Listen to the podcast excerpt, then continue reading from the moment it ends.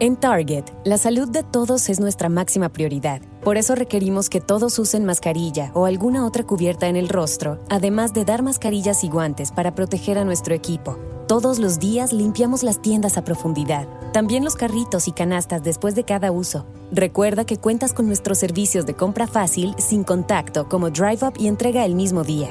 Creemos en estar siempre cuidándote. Siempre lo haremos. Conoce más en target.com diagonal a Bullseye View. A payroll and HR company needs to be prepared for whatever is going to happen. You could say that over 70 years of experience helping businesses all over the world run smoothly is good preparation. But for ADP, that's not enough. To make sure millions of people are getting paid on time and in compliance, we're staying on top of each new piece of legislation. So when it comes down to it, ADP isn't just a payroll and HR company. We're the company that helps you navigate the complexities. ADP, HR talent, time, benefits, and payroll, informed by data and designed for people.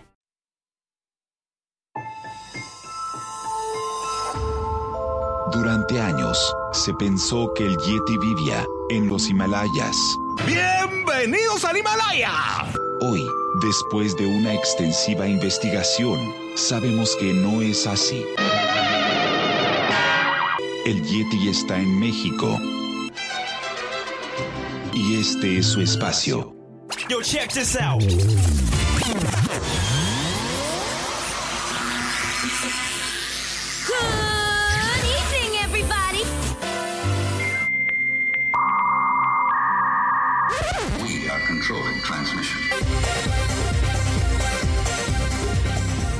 Estás escuchando la nueva temporada de La era del Yeti. Tecnología, Actualidad, arte, música, entretenimiento, sexualidad. Política. y mucho más. En este espacio, la era del Yeti.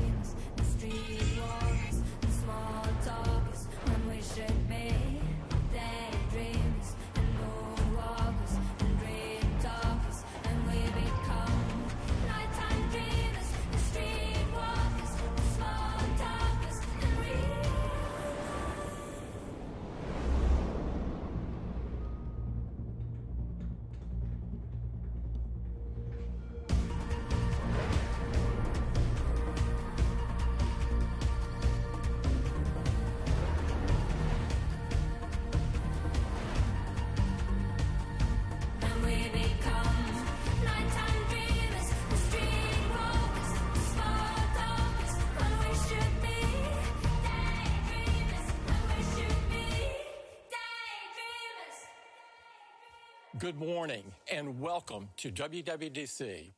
WWDC is an incredibly important event to Apple, our developers, and our users. It's here that we bring some of our biggest innovations to life. And we have not stopped innovating. doing the work that will enrich people's lives for years to come. Because we're all looking forward to a more hopeful tomorrow. That's why we believe it's so important to have WWDC this year. And while it cannot possibly feel the same in here without you, I can assure you that we have a great show ahead of us. This year, we're delivering the conference in a whole new way to all of you around the world directly to your home. And we want to welcome you to our home here at Apple Park. Hola, muy buenos, muy buenas tardes, muy buenas noches o muy buenos días, dependiendo desde dónde y cómo me escuches. Como siempre, pues te doy la más cordial bienvenida a esto que es una cobertura especial de la era del Yeti.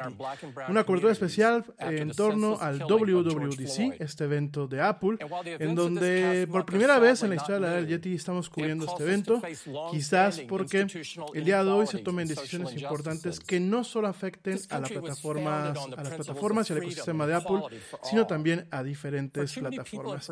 Soy Rami Loaiza, gracias por acompañarme en esta emisión especial. Y bueno, ya tenemos a Tim Cook en el escenario, espero que lo, que lo podamos estar viendo en nuestra transmisión para la gente que me está viendo a través de Facebook Live y de eh, YouTube. Bueno, lo estamos, este, lo estamos pasando, lo estamos pasando en vivo. Tenemos algunos problemas con lo que es el, el flujo de transmisión. Ahorita lo, voy a- lo vamos a tratar de arreglar. Pero, eh, eh, a ver, permítanme, no habíamos entrado al aire. Ya, ya estamos hacia el aire. Para la gente que me está escuchando y viendo en eh, YouTube y en Facebook Live, bueno, espero que lo, que lo, puedan- lo puedan ver. Tenemos algunos problemas. A ver, permítanme, déjenme ver qué, qué pasó. We also announced something important for Permítanme, this community. permítanme. The new Developer Entrepreneur Camp for Black developers. Ok, eh, tenemos a Tim Cook eh, directamente ahí. Eh, Se ve un poquito fea la, transmisión por parte de la señal de, a Apple. Vamos a tratar de, a de corregirlo para la gente que me está viendo en Facebook y que me está viendo en YouTube. Para la gente que me está a escuchando en vivo a través de Spreaker, bueno, pues les recomiendo entren directamente a la página de Apple, eh, busquen WWDC healthcare 2020 workers o directamente en YouTube pueden buscarlo y eh, bueno, pues que me acompañen en tiempo real con esta transmisión. Uf, la primera vez que salimos al aire. ¿Y por qué, por qué vamos a platicar el día de hoy del WWDC eh, to do the 2020? work, No, la primera vez que salimos al aire con, con una transmisión en vivo también a través de YouTube y de, y de Facebook Live. No es la primera vez que hacemos una cobertura especial. Pero ¿por qué es importante en esta ocasión? Bueno, principalmente porque pensamos que eh, Apple el día de hoy va a anunciar, va a anunciar lo que es la salida, escúchame bien, la- lo que es la salida de un uso de la plataforma de Intel, lo que pues de alguna forma también es la plataforma que le da servicio a tu computadora, sea Mac o sea PC, y va a empezar a utilizar sus propios procesadores, ¿no? Entonces, esto es importante ¿por qué? Porque en primer lugar puede cambiar un poco la accesibilidad de eh, pues lo que es directamente eh, ese tipo de plataformas, ¿no? Pero segundo, ahí hay que recordarlo muy bien, Apple usualmente cuando ellos hacen un cambio, la industria sigue. Cuando lanzó el, el iPhone, la industria lo siguió. Cuando hizo algunos cambios con las MacBooks, la industria lo siguió. Entonces, ¿qué es lo que podemos esperar el día de hoy? Que si se hace un cambio en donde Apple directamente empieza a utilizar procesadores de la, de la plataforma ARM, que vamos a platicar que es esta plataforma ARM y todo el rollo, muy probablemente veamos en algunos años más si el experimento para él es eh, de alguna forma exitoso. Vamos a ver cómo lo hacen también las demás empresas, ¿no? Ya en el caso de, la plataforma de Windows, en la plataforma de PC, ya estamos viendo cambios. De hecho, ya hay versiones de la Surface, esta computadora de Microsoft, que corren directamente en un procesador ARM. Ya hay versiones de Windows que corren directamente en ARM. Y bueno, hoy probablemente lo veamos. Es un evento totalmente virtual, es un evento totalmente virtual como lo estamos viendo, con un manejo en donde la producción se hizo desde un principio para el tema virtual. Y ahorita lo que vemos es a el señor Federini, que es el jefe de ingeniería de lo que es este de lo que es eh, iPhone y estamos viendo el lanzamiento de iOS 14. Se está presentando lo que es la versión 14 del sistema operativo para los iPhones. Te recuerdo que el mismo sistema operativo, eh, o bueno, el núcleo del sistema operativo, también lo encontramos en eh, lo que es iPad. Sin embargo, el año pasado ellos decidieron hacer un fork o decidieron hacer, bueno, pues dos versiones del sistema operativo, una exclusivamente para los iPhones y la otra para el iPad, ¿no? Entonces, lo que estamos viendo ahorita es el tema de iOS. Él está comentando que, bueno, pues directamente tomaron algunas decisiones para rediseñar lo que es la pantalla y la interfaz de usuario. La interfaz de usuario, bueno, pues esto es lo que vemos. Y lo que estamos viendo es que por primera vez en el entorno de eh, Apple, en el entorno de iOS, estamos viendo lo que son widgets. ¿Qué es un widget? Es la capacidad de tener ciertos juguetes en el escritorio o ciertos elementos de información que pueden estar ejecutando y brindando información. Esto no es nuevo, ya lo hace directamente Android desde hace muchísimos años y en su momento también lo hacía Windows, eh, Windows Mobile, esta iniciativa de Microsoft que pues tristemente nunca funcionó. Eso ya también lo hacía en su momento Windows Mobile. De hecho, Windows con el tema de Live Tiles que sigue teniendo en las versiones de escritorio, estos cuadritos que muestran información y todo eso, bueno, lo, eh, no está tomando cosas nuevas. Definitivamente Apple en ese sentido pues no está innovando. Sin embargo, por primera vez lo está llevando, lo está adaptando directamente a lo que es su eh, plataforma eh, móvil, ¿no? La parte de iOS, la parte de los teléfonos, ¿no? Entonces lo estamos viendo que, bueno, va a tener una librería de apps. Si se fijan, bueno, pues es como una especie de folder maestro en donde pues vemos directamente este, este tema. Eh, por ejemplo, bueno, mm, él comenta que él ya ha generado cierta memoria muscular o, me- o memoria de cómo realmente eh, navegar muchas veces en su teléfono. Sin embargo, con este eh, App Library, así se va a llamar, pues va a tener eh, todo un poco más organizado, ¿no? Vemos en una parte lo que son los juegos de arcade, vemos en una parte lo que son los juegos de social, vemos en una parte lo que son aplicaciones de trabajo, vemos inclusive la capacidad de editar como ya se hace en Android, mi gente. Esto que estamos viendo en, en iOS no es nuevo, esto ya se hizo directamente en Android. Sin embargo, bueno, Apple lo está adaptando a su manera y estamos viendo, bueno, pues cómo eh, directamente eh, tenemos una nueva funcionalidad en lo que es la interfaz de usuario que se llama App Library, ¿no? Una forma más, más acomodada. Tenemos una, una vista de lista, así se le conoce, en donde, bueno, podemos eh, navegar más fácilmente por las aplicaciones, rompiendo un poquito, bueno, pues con lo que usualmente se, eh, se maneja.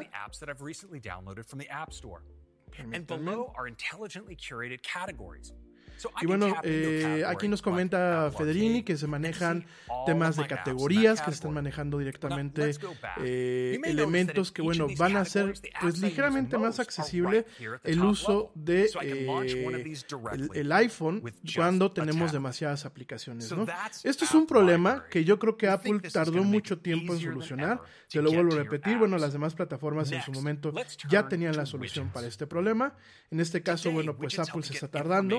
Y bueno, creo pi- pienso que es una muy buena solución. No es una buena solución directamente para eh, organizar directamente todo lo que es el montón de aplicaciones. Yo, por ejemplo, pues siempre lo digo. eh, la güerita, que por cierto yo creo que me está escuchando, me está viendo, te mando un beso, mi güerita, también a la mamá del Yeti. La güerita siempre me regaña porque, bueno, yo tengo un chorro de aplicaciones en mi teléfono. Eh, y bueno, creo que esta puede ser una forma de organizarlo, ¿no? Lo siguiente que está presentando es lo que son los widgets. ¿Qué es un widget? ¿Es un juguete o es una herramienta que permite presentar información de cada aplicación? Esto, te lo vuelvo a repetir, no es nuevo. Apple, eh, perdón, hay este, eh, lo que es este directamente Android tiene años teniéndolo. En el caso de Microsoft, pues lo tenemos desde hace ya varias, varias iteraciones. Lo primero que lo tuvimos fue en Windows Mobile. Ahorita lo estamos teniendo, bueno, pues directamente en Windows. Tenemos las Live Tiles, estas, estos pequeños cuadritos que tenemos en la interfase de Windows. Bueno, pues directamente eh, hacen el equivalente a lo que es eh, pues un widget, ¿no? ¿Qué es un widget como tal? Bueno, pues es una forma de presentar información en tiempo real de diferentes aplicaciones, ¿no? Lo estamos viendo en su pantalla, la gente que lo está viendo este, esta transmisión en vivo a través de mis redes o directamente a través de la parte, la parte de, de transmisiones de Apple, lo que es este, directamente la página de Apple o YouTube que ahí lo puso. Pueden ver que, por ejemplo, ya podemos tener eh, una vista en el calendario sin necesidad de abrirlo, ¿no? Podemos tener una parte, por ejemplo, para ver programas de televisión de Apple, de Apple TV, este, este servicio que no ha funcionado, un stack inteligente que puede estar cambiando constantemente de estas eh, visualizaciones de información. Ese se le conoce como Smart Stack, lo está comentando el señor Federini. Y bueno, tenemos una parte donde podemos tener pues este widget de noticias, este widget de calendario, el tema de actividad cuando utilizamos un Apple Watch. Eh, volvemos al tema de los relojes, fotos, el tema de las acciones, como lo estamos viendo ahí en la pantalla. Es decir, tener un dispositivo que nos presenta información sin necesidad de abrir las aplicaciones. Esto no es nuevo, te lo vuelvo a repetir, esto ya lo tiene desde hace mucho tiempo Android y lo tiene desde hace mucho tiempo Windows. ¿no? En ese sentido, bueno, pues Apple ha estado jugando un poquito catch up y lo estamos viendo en ese sentido, en donde, bueno, pues realmente eh, no está innovando, sencillamente está adaptando lo que ya hay en el mercado directamente a sus plataformas, ¿no? Lo siguiente que estamos viendo es algo que también ya tiene muchísimo tiempo en el, en, el medio de eh, lo que es, por ejemplo, Android, sobre todo en los teléfonos de Samsung, eh, es el Picture in Picture. En este caso nos está mostrando que podemos tener un video ejecutándose en, en el teléfono. Todo esto es en el teléfono, amigos míos. Después vamos a ir directamente a lo que es eh, iPadOS, lo que es el sistema operativo para los iPads. Pero en este caso lo estamos viendo que podemos tener un video ejecutándose en el teléfono mientras podemos navegar a otras aplicaciones, ¿no? Este Picture in Picture que es tan, tan común, pues ya en el entorno de, de Android sobre todo en lo que es eh, las plataformas hechas por Samsung, los teléfonos Galaxy, que tienen pantallas grandes, que tienen pantallas de alta definición. Eso ya lo hemos visto en esos teléfonos, sin embargo, bueno, pues Apple apenas lo está tomando, ¿no? Eh, el siguiente punto que están remodelando o el siguiente punto que están mejorando para la, siguiente para la siguiente versión de iOS, iOS 14, es Siri en ese sentido. ¿no? Eh, ella está comentando que actualmente cuando nosotros invocamos a Siri, ¿hay alguien que realmente invoque a Siri? Digo, más allá del chistorete de, oye Siri, pues dime si va a llover o dime dónde hay una taquería cercana o eso. ¿Realmente alguien de nosotros utilizamos a Siri? Yo creo que nadie, ¿eh? Digo, yo me atrevo a pensar que a nadie.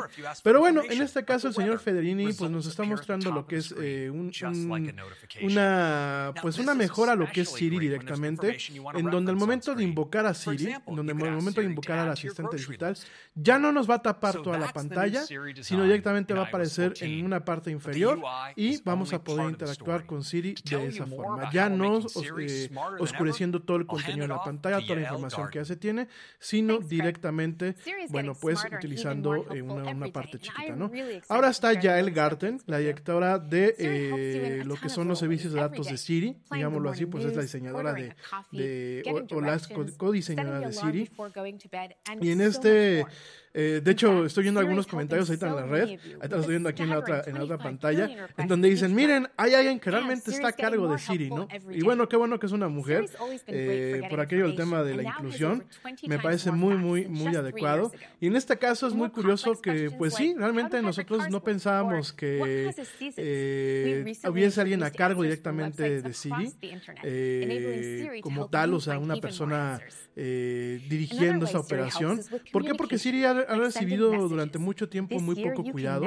De hecho, bueno, pues este, hay que reconocer que Apple ha descuidado muchísimo lo que es el tema de Siri. Y ahorita, bueno, pues estamos viendo que Siri también va a permitir que, por ejemplo, se puedan mandar mensajes sin necesidad de abrir la aplicación de mensajes, solamente la aplicación de mensajes. Nada es más importante que la salud de tu familia. Y hoy todos buscamos un sistema inmunológico fuerte y una mejor nutrición. Es por eso que los huevos Egglands Best te brindan más a ti y a tu familia. En comparación con los huevos ordinarios, Egglands Best te ofrece 6 veces más vitamina D y 10 veces más vitamina E, además de muchos otros nutrientes importantes, junto con ese sabor delicioso y fresco de la granja que a ti y a tu familia les encanta. Todos queremos lo mejor para nuestras familias. Entonces, ¿por qué no los mejores huevos? Solo Egglands Best. Mejor sabor, mejor nutrición, mejores huevos. Te preocupas por la salud de tu familia y hoy un sistema inmunológico fuerte y una mejor nutrición son más importantes que nunca. Es por eso que los huevos Egglands Best te brindan más a ti y a tu familia. En comparación con los huevos ordinarios, Egglands Best te ofrece 6 veces más vitamina D y 10 veces más vitamina E, además de muchos otros nutrientes importantes, junto con ese delicioso sabor fresco de granja que a ti y tu familia les encanta. No son tiempos ordinarios, entonces, ¿por qué darle a tu familia huevos ordinarios? Solo Egglands Best. Mejor sabor, mejor nutrición, mejores huevos.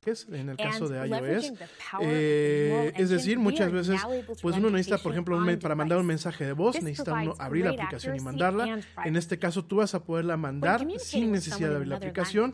También la vas a poder dictar. Aparentemente el tema del dictado, bueno, pues ha sido un poco más, este, más mucho, un poco más cuidado. Y eh, a partir de ahorita, pues están manejando también, nos están anunciando que eh, va a haber un tema de eh, traducción simultánea, eh, más o menos como lo que estamos haciendo ahorita. Obviamente, pues eh, todo organizado por la parte de la máquina. Y bueno, tienen un servicio ya que se llama Translate. Tampoco es nuevo, amigos míos. Me parece que Apple en este sentido está jugando mucho catch muy jugando mucho a alcanzar lo que los demás proveedores ya han hecho. No es nuevo lo que estamos viendo. Ya lo hemos visto, bueno, pues inclusive con aplicaciones que corren en, en, en iOS, eh, Google Translate, eh, Microsoft Translate. Sin embargo, bueno, lo estamos viendo ya de forma incorporada al sistema operativo. Ya viene esta aplicación, pues así que de fábrica. Y tenemos la posibilidad de capturar en tiempo real, o sea, que el sistema entienda lo que me dice una persona, por ejemplo, en inglés y me lo traduzca en español. O bien yo decía una cosa en español y que el sistema lo traduzca directamente en inglés y lo pronuncie en inglés, ¿no? Esto me parece interesante, aunque no es nuevo. De hecho, te lo vuelvo a repetir, en el caso de Google, pues ya llevamos rato que se hace. De hecho, Google Assistant lo hace prácticamente en tiempo real también, si se lo pides. Sin embargo, bueno, ahorita tenemos esta parte que me, me resulta bastante interesante, en, ya viene directamente en el sistema. Estamos viendo una competencia por parte de Apple y directamente lo que vemos es pues una herramienta que nos puede ayudar no para hacer traducciones en el día a día sino por ejemplo cuando estamos de viaje llevamos nuestro teléfono para poder comunicarnos entre partes ¿no? ah le toca al tema de Messages. esta aplicación de mensajes que prácticamente nadie utilizamos en México esta aplicación que viene directamente y en, y en algunos otros países de América Latina realmente no utilizamos lo que es eh, la, la, aplicación de mensajería de lo que es eh, directamente Apple pero eh, es una aplicación que está, que viene con los teléfonos, que viene integrada en las computadoras, que viene integrada directamente en iPad. Y bueno, ahora le toca a Stacy Lysick, lo que es la directora de eh, Administración de Programas de, del Sistema Operativo de iOS, en donde estamos viendo el tema de Messages, en donde queremos pensar, o quiero yo pensar, que ya realmente Apple se ha cansado quizás un poco de la preponderancia de lo que es directamente WhatsApp y quiere hacer un esfuerzo para cambiar las cosas, ¿no? En este sentido, bueno, pues vemos en el caso de Messages, vemos una nueva interfase, vemos la capacidad de poder, pues, eh, dejar fijas algunas conversaciones para poder este, platicar, pues, platicar con nuestras personas, con nuestros amigos, con nuestra familia rápidamente. Están agregando nuevos Mimojis, estas caritas, estos avatares que, bueno, pues ya vimos que también todo el mundo le ha entrado, discúlpenme la palabra, todo el mundo le ha entrado al mame, como decimos aquí en México. Ya lo hemos visto que eh, Facebook recientemente dentro, vamos a estar platicando y ahorita estamos viendo que, bueno, han agregado más, más alternativas para el tema de los Mimojis, ¿no? Ya los Mimojis eh, van, a, van a permitir que se le puedan poner sombreros, que se le puedan poner lentes de diferentes tipos, que puedas hacer otro tipo de acciones como el fist bump, como abrazos, como diferentes cosas. Vemos también un tema bastante inclusivo, porque, bueno, puedes poner a una mujer que tiene una, una hijab, una, este, eh, ¿cómo se llama? Bueno, pues una pañoleta de estas que utilizan, por ejemplo, las árabes, que utilizan en ocasiones también las hindús. Eh, vemos que pues, se pueden cambiar los colores del avatar. O sea, estamos viendo que realmente en el tema de Mimojis estamos viendo algo mucho más completo. Estamos viendo que va a poder tener también un tema de grupos, de mensajes grupales, muy al estilo de WhatsApp, y con la capacidad de que tú puedas arrobar a alguien para que, igual que pasa en WhatsApp, igual que pasa en Telegram, te llegue directamente la notificación, ¿no? Vemos el tema de replies, que es algo que no tenía originalmente eh, iMessage. Eh, te recuerdo que iMessage pues es como muy rudimentario, ¿no? Prácticamente es como si estuviéramos trabajando con un SMS normal.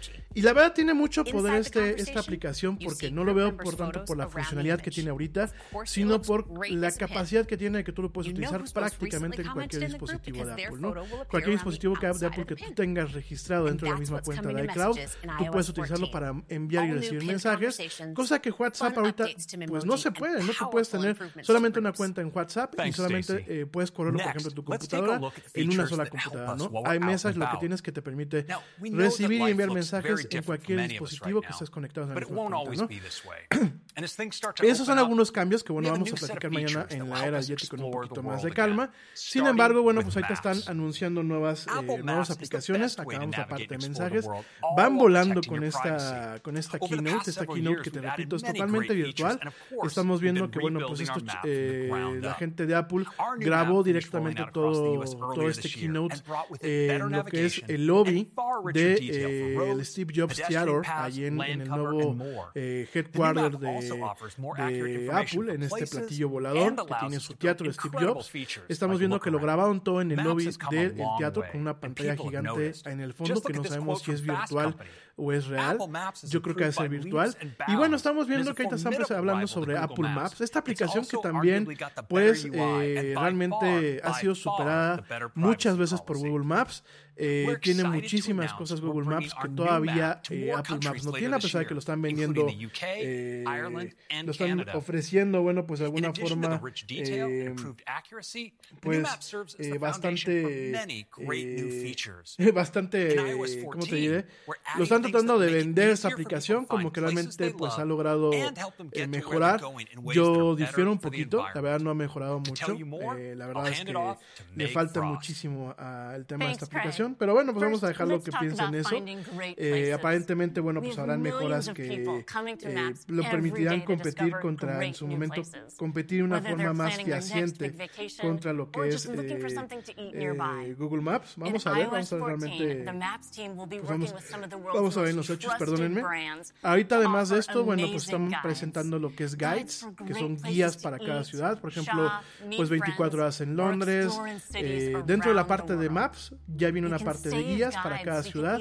Eh, la directora que está ahorita hablando, esta, esta, muchacha me tiene impresionado porque tiene una silla, está en una silla de ruedas que aparte son esas sillas de ruedas que se pueden parar. Eh, es una silla de ruedas motorizada. Perdón que lo comente, a lo mejor van a decir que pues me estoy saliendo del, del tema de, de, la presentación como tal.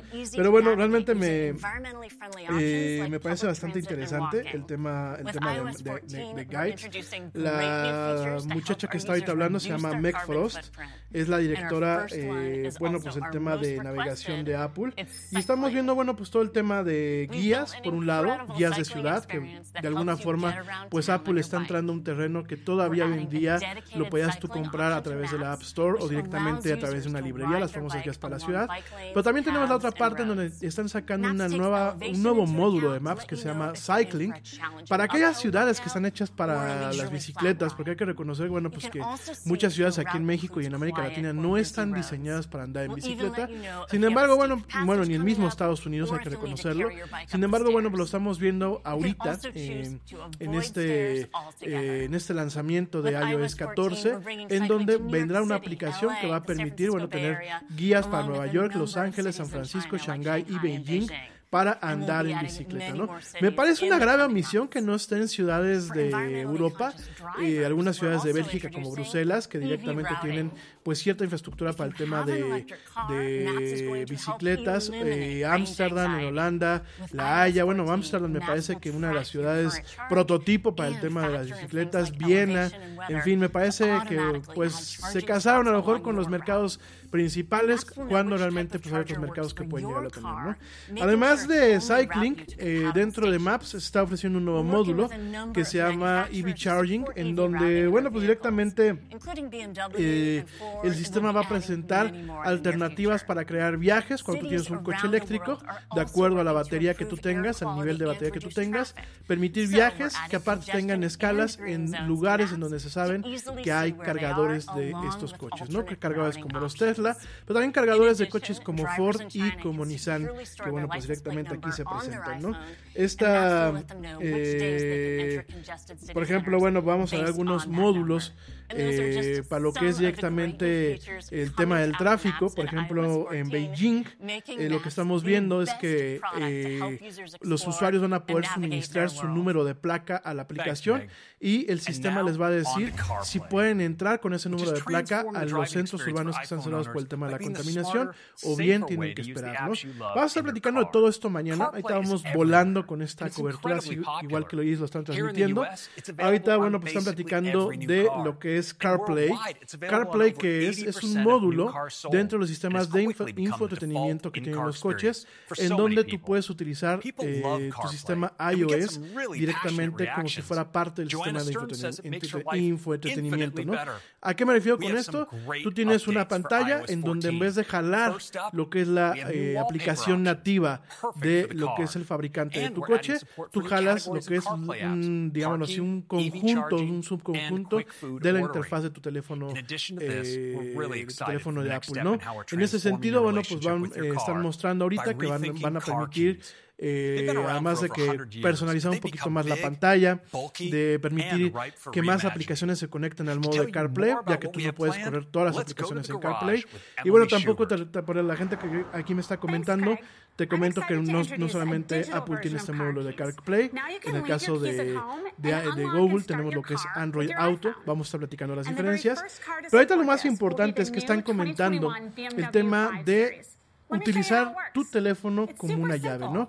Ya se puede hacer con los Tesla, con la aplicación que tú tienes de Tesla, tú ya puedes abrir tu coche directamente desde el teléfono, pero ahora lo que están mostrando es que directamente, sin tener que abrir ninguna aplicación, sin tener prácticamente que prenderlo, tú te acercas a tu coche sin necesidad de tener la llave de tu coche, el coche reconoce tu teléfono y directamente abre la puerta y permite el arranque, ¿no? Esto va, da muchas ventajas, ¿por qué? Porque pues en algún momento ya nada más tendremos que cargar nuestro teléfono, ya no tendremos que tener copias, tú puedes darle una copia virtual a, de tu llave a algún miembro de tu familia, o sea, puedes prestarles este, las copias. O sea, las puedes retirar, por ejemplo, si tú le puedes dar una copia virtual a través de tu teléfono a tus hijos, en el caso de que seas papás, eh, ellos entran con su teléfono a tu coche, pero si en algún momento pues les tienes que castigar el coche o las salidas, directamente puedes revocar lo que es eh, el acceso de esa llave, ¿no?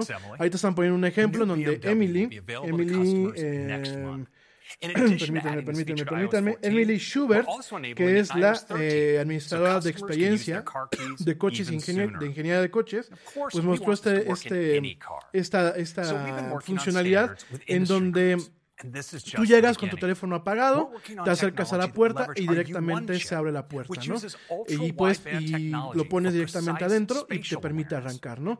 Eh, la ventaja de esto, y lo voy a platicar rápidamente antes de seguirme con el otro tema que ya están arrancando con eso, es que aunque se te acabe la batería del teléfono, en el caso de los teléfonos de Apple, sobre todo los nuevos, cuentan con una tecnología que se llama Express Cards. ¿Qué significa esto? Que aunque se acabe la, la, la batería del teléfono, queda un pequeño, una pequeña fuente de poder para un módulo especial en donde aunque tu teléfono no tenga batería, tú puedes con ciertas tarjetas que cumplen con esa especificación y en el caso de las llaves del coche, que tú te puedas acercar y puedas arrancar tu coche aunque el teléfono no tenga batería. ¿no? Bueno. Eso es por un lado. Ahorita lo que vamos a ver es la otra parte que se llama App Clips, en donde están rediseñando lo que es la App Store de Apple. Y con App Clips tú vas a poder probar algunas aplicaciones sin descargarlas completamente, ¿no? Entonces, esto, por ejemplo, eh, lo estamos viendo de que tú a lo mejor llegas a una parte donde no tienes la aplicación, te acercas, hay un código o hay un, o hay un, eh, un chip NFC de Near Field Communications, si se le conoce, en donde tú llegas, te acercas a ese módulo, te acercas a esa estampa, no tienes la aplicación, pero entonces tú eh, acercas tu teléfono, te aparece, digamos, así, la opción de bajar la aplicación o bajar un subconjunto de la aplicación y exclusivamente para poder utilizar ese servicio, aunque no descargues la aplicación completa, ¿no? Vamos a pensar que tú llegas a pagar a un restaurante, ¿no? Y a lo mejor no tienes la aplicación de ese restaurante, tienes una, una etiqueta en la mesa en donde tú acercas el teléfono el teléfono dice, oye, esta es la aplicación que necesitas, no hace falta que la descargues, te voy a dar un pequeño fragmento de la, de la, de la aplicación para exclusivamente tú puedas hacer el pago o concretar el tema del servicio, aunque tú no la descargues, pensando en que solamente vas a utilizar una sola vez esa aplicación. ¿no? Entonces, esto es lo que está ahorita presentando, que puedes tener el teléfono bloqueado, tú te acercas, por ejemplo, ahorita lo están mostrando para uno de estos servicios de scooters allá en Internet, tú te acercas a uno de estos postes, no tienes la aplicación, pero tú te acercas acercas, eh, presionas tu teléfono contra seguramente un, un, eh, un beacon o un dispositivo que esté pues dentro de estos postes, el teléfono te va a decir, oye, para completar esta parte necesitas esta aplicación, pero no te preocupes, no la bajes, te voy a mostrar un pequeño fragmento, te va a aparecer una tarjeta, inclusive sin necesidad de, de desbloquear el teléfono, y ahí vas a poder hacer las cosas, ¿no? Eh, van a quedar los fragmentos de esas aplicaciones, lo que se llaman los clips de esas aplicaciones, y si tú en algún momento quieres descargar la aplicación completa, ya lo vas a poder hacer. Sin embargo, por ejemplo, un problema que tenemos, ¿no? Eh, la abuelita me manda muchas cosas de Wish porque la abuelita es fan de Wish. Entonces me manda muchas cosas y, o de Shane o este tipo de aplicaciones este, de comercios chinos. Yo no tenía la aplicación cargada, entonces me tuve que bajar las aplicaciones, aunque yo realmente no las utilizo. Con esto, lo que puede hacer la abuelita es me manda un link con lo que ella está viendo en esas aplicaciones, yo le doy ese link y me va a aparecer la opción solamente para bajar un clip rápidamente, que el tiempo de carga por lo que se aparece aquí es prácticamente instantáneo, ver lo que me está presentando y no descargarla si no quiero sencillamente solamente ver lo que quiero ver en ese momento o procesar una compra exclusivamente sin tener que descargar la aplicación, ¿no? Esto es muy, muy interesante. Ya lo está haciendo también Android, o sea, volvemos a lo mismo. Realmente Apple ahorita está jugando catch up después de ser de alguna forma el, el visionario y el, y el, de las revoluciones. Ahorita lo que estamos viendo es que está jugando pues con un tema del catch up, está alcanzando también a, a Google. Pero bueno, eh, lo que estamos viendo son estas pequeñas fragmentos, son clips, es parte de una aplicación, o sea, los programadores no van a necesitar hacer una aplicación nueva, directamente dentro de su aplicación van a poder definir lo que es la funcionalidad básica para ofrecerse en esta parte de clips. Son descargas de menos de 10 megas, es decir, no le van a pegar a, a, los, a los datos, de, a los planes de datos que uno pueda tener y van a permitir que tú puedas utilizar ciertas aplicaciones que en ocasiones no bajas exclusivamente para ciertos servicios y si tú después decides bajarlas, adelante, ¿no? También eso es importante para algunos teléfonos que se pueden quedar sin espacio, en donde tú no vas a tener que bajar la aplicación completa, sino sencillamente utilizar la parte de clips, ¿no? Estamos viendo, bueno, pues todas las cosas nuevas que vienen en iOS 14, en esta actualización del sistema operativo. Y ahorita nos vamos a seguir con iPadOS. De hecho, bueno, pues estamos viendo cómo hacen los cambios. Eh, insisto, no sé si es virtual lo que estamos viendo. Bueno, eh, la transición fue muy bien hecha.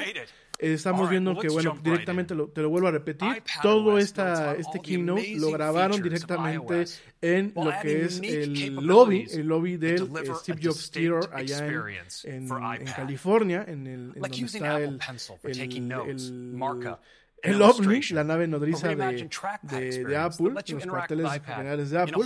Y bueno, ahorita lo que vamos a ver es la parte de iPad OS. Uf, disculpenme, está haciendo un poquito de calor por acá. A payroll and HR company needs to be prepared for whatever is going to happen. You could say that over 70 years of experience helping businesses all over the world run smoothly is good preparation. But for ADP, that's not enough. To make sure millions of people are getting paid on time and in compliance, we're staying on top of each new piece of legislation. So when it comes down to it, ADP isn't just a payroll and HR company, we're the company that helps you navigate the complexities. ADP, HR talent, time, benefits, and payroll, informed by data and designed for people. A payroll and HR company needs to be prepared for whatever is going to happen. You could say that over 70 years of experience helping businesses all over the world run smoothly is good preparation. But for ADP, that's not enough. To make sure millions of people are getting paid on time and in compliance, we're staying on top of each new piece of legislation. So when it comes down to it, ADP isn't just a payroll and HR company, we're the company that helps you navigate the complexities. ADP, HR talent, time, benefits, and payroll, informed by data and designed for people. Para la gente que me está viendo en vivo. Estoy sudando la gota gorda, aparte de que, bueno, pues la verdad, este, la traducción simultánea, bueno, se vuelve un poco de reto, pero ahí vamos. Y lo que estamos viendo ahorita, mi gente, es eh, el iPad OS. Te recuerdo que en su momento eh, solamente hay un sistema operativo tanto para iPad como para eh, iPhone, ¿no? El año pasado lo dividieron, hicieron dos, dos versiones del mismo sistema operativo, dos ports, cada uno con diferentes características. Esto es importante, ¿por Porque no estás metiendo funcionalidad de más en un dispositivo que no lo va a utilizar, de tal forma que el tamaño del sistema operativo en un iPhone siempre va a ser menor que en un iPad, ¿no? Y viceversa. Hay funcionalidad que es básica entre ambas plataformas y hay funcionalidad que no se tiene en iPhone, que sí se tiene en iPad, que no se tiene que agregar, y esto hace, además de todo, pues más fácil mantener los servicios, ¿no? Están platicando que, bueno, pues iPad se ha vuelto una plataforma bastante sólida, con más de un millón de aplicaciones exclusivamente para iPad, que le sacan totalmente jugo al, eh, a este tema de, de lo que es directamente eh, esta, esta plataforma. Y lo que estamos viendo, bueno, va a hablar Josh Schaffer, el director de lo que son eh, los frameworks de Swift. ¿Qué es Swift? Swift es el lenguaje de programación eh, que creó Apple para sus plataformas, ya sea Mac, ya sea eh, iOS o ya sea iPadOS o iPad OS. Este, dispénsenme si estoy mezclando un poquito aquí las cosas. Y bueno, lo que estamos viendo es que están haciendo algunas mejoras para la experiencia de visionado de fotografías en el iPod, perdón, en el iPad. Sobre todo, bueno, están modificando lo que es el módulo de fotos, ya que, bueno, pues la pantalla del, del iPad pues es eh, mucho mejor, o sea, me refiero en cuanto a la forma de presentar información que la de un iPhone. Estamos viendo que vas a poder tú jalar una barra lateral del lado izquierdo que te permite, bueno, navegar mucho más rápido a través de lo que es el, eh, las fotos, tu colección de fotos. vemos la capacidad de, bueno, poder arrastrar estas fotos directamente desde lo que es el cuadro principal a esta barra lateral eh, para una, un, un, tema mucho más rápido.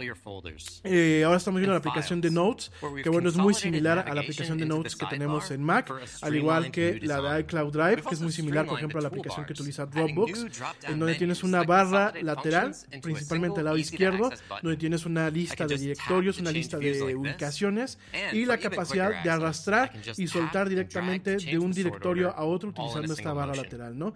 De alguna forma estamos viendo, amigos míos, pues como eh, directamente eh, Apple está, volvemos a lo mismo, no está jugando catch up eh, hasta con sus mismas plataformas. Yo creo que el iPad, a pesar de todo el gran avance que ha tenido, a pesar de pues esta competencia que está teniendo actualmente iPad por canibalizar quizás alguna parte del mercado de lo que son las computadoras MacBook, en el caso de de, de Apple. De hecho, varias veces Apple ha dicho que quiere convertir a las iPads en una plataforma de computación móvil sólida y de alguna forma eh, funcional como lo es una computadora Mac. Entonces estamos viendo que bueno pues eh, de alguna forma se están mejorando las aplicaciones para lo que es directamente eh, iPadOS. Te comento que usualmente cuando uno trabaja con, eh, como desarrollador, yo que en algún momento pues me dediqué a hacer aplicaciones, tú puedes hacer aplicaciones universales que pueden correr, bueno, todas las aplicaciones que tú haces en iOS pueden correr automáticamente en iPadOS, ¿no? Si tú se los permites, si tú los dejas, ¿no? Pero eh, hay un formato que se llama Universal. Entonces tú puedes definir, eh, cuando tú corres una aplicación que no está hecha para iPad, directamente... Eh, cuando tú estás haciendo una aplicación que eh, para iPad que no está, este, ¿cómo se llama? Optimizada, te va a aparecer escalada. Cuando tú diseñas una aplicación que tiene este módulo en donde, o tiene esta programación que te permite que eh, la aplicación se escale para cubrir toda la pantalla, bueno, pues eso lo vemos directamente, son aplicaciones universales. Ya lo que estamos viendo es que están proponiendo directamente eh, Apple a través de nuevos frameworks y además y a través de nuevos eh, métodos de programación, digo, ya mañana lo platicamos con un poquito más de calma, están proponiendo que realmente se optimicen aún más las aplicaciones para iPad, ¿no? Esto también viene con un tema que se llama Catalyst, que ya vamos a platicar de él, en donde tú puedes programar una aplicación para iOS y para iPad, y esa misma aplicación con muy poquitas modificaciones, correrla directamente en una computadora Mac, ¿no? Vamos a platicarlo mañana. Ahorita lo que estamos viendo pues es un tema del rediseño, estamos viendo un tema de eh, lo que es Siri, Siri funcionando de, la, de una forma similar a cómo va a funcionar en su momento en los teléfonos, en el iPhone. Así lo vamos a ver. Eh, estamos viendo, bueno, pues diferentes cuestiones en, en, en, en la forma en la que realmente pues lo que me está dejando ver ahorita el señor Federini eh, con estas pantallas es que quieren darle un paso más al iPad para que eh, se vuelva pues más eh, funcional o más o, que alcance una funcionalidad muy similar a la de una MacBook, ¿no? Yo aquí no sé el departamento de marketing de Apple qué estará haciendo, lo vamos a platicar después. De hecho acaban de incorporar lo que es eh, Spotlight. Spotlight es este cuadrito de búsqueda que tenemos todos en las aplicaciones en las computadoras de Apple. Este, que tú nada le das este command, eh, command Space y te aparece un cuadro de búsqueda donde puedes eh, ejecutar aplicaciones, donde puedes directamente buscar cosas. Este command Space, este Spotlight, estas búsquedas Spotlight, ya se están llevando directamente al iPad. Y lo que estamos viendo vuelve a lo mismo, ¿no? Yo estoy, no, no veo una estrategia, seguramente la tendrán, no quiero que digan, ay, pues, este, ay, Yeti, ¿cómo, cómo crees que no la van a tener, no? No sé si su estrategia será, más la, será la adecuada, en donde utilizando un iPad quieran canibalizar el mercado de las MacBook Pros, ¿no? Eh, yo sigo siendo de la idea que una tablet no va a poder reemplazar, por lo menos todavía, lo que es una computadora funcional, a pesar de que, bueno, pues Microsoft me dice, quítate, quítate que ahí te voy sobre todo, bueno, pues cuando en el tema de Microsoft, cuando ha diseñado, bueno, pues eh, dispositivos como este, que es el Surface, la Surface Book, en donde pues es mitad tablet y mitad computadora, también la línea Surface, pero no es lo mismo tener pues elementos o componentes eh, usualmente hechos para un dispositivo móvil que pues directamente para lo que es eh, una plataforma de computación completa, ¿no? Entonces lo estamos viendo ahorita, me parece, me parece interesante lo que está pasando. Me comentan que creo que está fallando YouTube, no lo sé por qué, déjenme checar qué, qué fue lo que pasó. Probablemente, no sé, la verdad no sé qué estaba pasando en YouTube. Mi gente que me sigue viendo, pues por favor síganme viendo en eh, Facebook Live. No sé por qué nos este, sacaron de YouTube. De hecho, nos aparece como... Están comentando que el stream está una bailable. Denme, denme un segundo, tenemos aquí un problema de... Seguramente como estamos transmitiendo el mismo evento, a lo mejor YouTube se puso piquismiquis. Déjenme ver qué fue. Un segundito. Y bueno Igualmente lo que estamos viendo en tiempo real es el tema de eh, que están presentando, están presentando, bueno, pues directamente eh, lo que es eh, So now pues, when I write, eh, I can eh, Apple Pencil, esta, este lápiz que viene con estos iPads, lo estamos viendo ahorita, están presentando bueno, más funcionalidad utilizando el Apple Pencil. De alguna forma me atrevo a pensar que lo que están buscando hacer, bueno, pues es directamente lo mismo que ha hecho Microsoft con su plataforma Surface, en donde el tener la pluma, en donde tener el lápiz, eh, pues de alguna forma es eh, directamente un ciudad, un, una forma de input, una forma de entrada de primer nivel. Eh, no sé por qué se cortó la transmisión en YouTube, mis amigos. Eh, por favor, la gente que me está escuchando en otras plataformas, síganme viendo en Facebook Live. Eh, y por favor, síganme viendo en... Em, sí, parece que me, me suspendieron el stream, pero no me dicen por qué pero en Facebook, ah, por violaciones en, la, en, en Chinese, alguna política. So Seguramente, déjenme ver qué fue lo que pasó. I'll use scratch, delete lights. Eh, seguramente porque habrá música, habrá música que ellos pasan y nos paran en ese momento. Entonces, pues, desafortunadamente no sabemos que si tenga eh, directamente permitido. Digo, cuanto hay que tenemos el permiso de Apple para transmitir esto, pero bueno, pues ya, ya sabrán. Déjenme ver. Sí, ya lo sé. Gracias. Déjenme ver qué es lo que está pasando. Denme un segundo. Bueno, sigue el tema de los, del lápiz. Eh, están agregando algunas funciones adicionales a lo que app. es eh, directamente eh, directamente lo que es este and then paste it into an eh, ¿cómo se llama?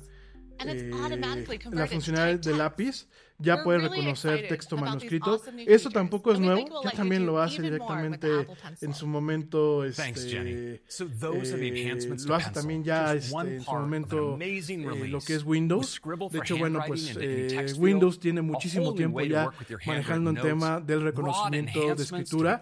Obviamente reconociendo and of texto course, iPad claro, users also pues, lent- benefit from the este, great le- features you gente que already tenga saw buena problemas con el tema de YouTube.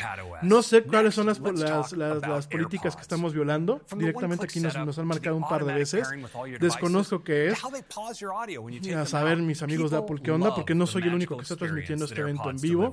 Eh, hay varias gente que lo está retransmitiendo completamente, pero bueno, vamos a ver qué, de qué se trata con estos chavos de Apple. Este, tengan un poquito de paciencia. Les recomiendo que vayamos, váyanse directamente a a, por favor a, YouTube, a Facebook Live. Ahí estamos transmitiendo sin tanto problema. De hecho, bueno, pues me siguen marcando que eh, pues, cuáles son las cuál, qué políticas he violado, no lo sé. Bueno, la gente que me está escuchando en Spreaker, la gente que me está escuchando pues directamente en en, en, en, Facebook Live, ahí no tenemos ningún problema a saber qué es lo que está pasando. De hecho, yo creo que lo que voy a hacer es este, pues directamente parar este video en, YouTube.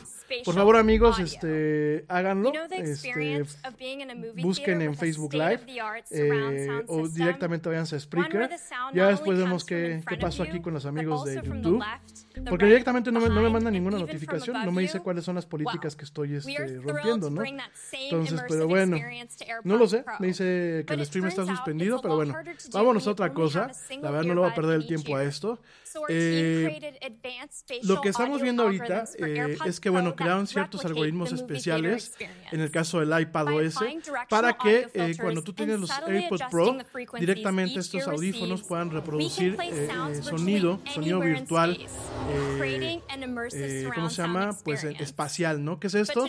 Como si fuera un tema de sonido surround, pero pues directamente de forma virtual, solamente con los audífonos, y que de alguna forma cuando eh, estás viendo alguna película o que estás viendo algo directamente en, en YouTube o que estás viendo alguna película directamente en el iPad, pues que tú tengas este sonido, sonido, este, sonido surround de forma virtual, ¿no? Esto solamente va a funcionar utilizando directamente un iPad y utilizando directamente los AirPods Pro, en donde si tú te mueves, si tú mueves tu iPad o tú mueves tu cabeza, el sistema va a detectar el movimiento y va a ajustar el sonido de tal forma que tú puedas recrear la experiencia de estar en una sala de cine, ¿no? Entonces, este, me parece sumamente interesante. Amigos, les vuelvo a pedir por favor y, y eh, avisen a la gente que esté conectada. Estoy borrando el stream directamente de lo que es este eh, YouTube. No sé por qué lo están bajando, o sea, lo sigo, sigo, sin, sigo, sigo sin saber por qué lo están bajando a cada rato. Me dicen que porque hay violaciones en el, ¿cómo se llama? En, el, en, las políticas de ellos. Desconozco cuáles son sus violaciones. Entonces, este, directamente, nada más para que lo sepan, lo estoy bajando ya para que sintonicen todo esto a través de, eh, directamente a través de Facebook Live, ¿no? Sí, pero lo voy a bajar de todos modos. Entonces, nada más para que estén todos al tanto, eh, amigos que nos están escuchando, que nos están viendo, lo estamos bajando directamente para que eh, deje de dar problemas. Desconozco de verdad por qué lo está haciendo. Entonces, permítanme. Bueno, este, eso por un lado. No, ah, no lo puedo borrar. Bueno. It's impacting lives in eh, ways that were inconceivable five years ago. ¿eh? The power of Apple Watch is not only its built in mm. features, but how developers have personalized it for you. We introduced the App Store in WatchOS 6, and there are now over 20,000 WatchOS apps available. Bueno, lo acabamos de borrar, amigos. Por favor, sintonícense directamente a Facebook Live. Este, no sé eh, por qué, eh, por qué nos están dando problemas. Y bueno, vamos a pasar al siguiente tema. Perdón por los accidentes que hemos tenido en esta transmisión en vivo. Vamos a pasar al siguiente, que es WatchOS 7. Ya vimos algunas cosas directamente en iPadOS. Me parece bastante atractivo. Habrá que ver qué iPads son compatibles con este tema de eh, sonido espacial. Me parece que ya lo vamos a platicar. Tenemos mucho que platicar al respecto. Eh, me parece muy interesante esto. Y eh, eso por un lado. Por el otro, bueno, pues nos va a tocar ver eh, también el tema de... Eh, no nos deja borrarlo, no sé eh, vamos a estar viendo bueno, el tema de WatchOS 7, esta versión nueva para los relojes de Apple. Estamos viendo bueno, pues una, una, una carátula más grande, sobre todo en los que son este, eh, relojes modernos, en los relojes series, series, series As 5. developers with WatchOS 7, eh, y vamos a poder, a los desarrolladores que trabajen con Watch, WatchOS, van a poder desarrollar sus propias eh, carátulas, ¿no? Obviamente con WatchOS 7, we're componentes que en su momento Apple va a permitir. Pero van a permitir desarrollar prácticamente sus mismas carátulas, van a permitir desarrollar sus complicaciones, te recuerdo que es lo del complicación. Complicación es que eh, tú vas a, eh, tú tienes ciertos módulos de ciertas aplicaciones que eh, muestran información, si quieren verlo así son como un widget, que muestran información directamente a través de lo que es esta plataforma. Me comentan otra vez que por qué salimos de YouTube por problemas, entonces por favor este, cámbiense a, una vez más, cámbiense a Facebook Live. No sé qué problemas, no sé qué estaríamos violando, qué políticas estaríamos violando. Lo que más coraje me da es que estoy viendo la misma transmisión en otros este, bloggers de tecnología. A ellos no les han puesto ninguna traba, pero bueno, eh, desconozco, ¿no? Este, es YouTube al final del día.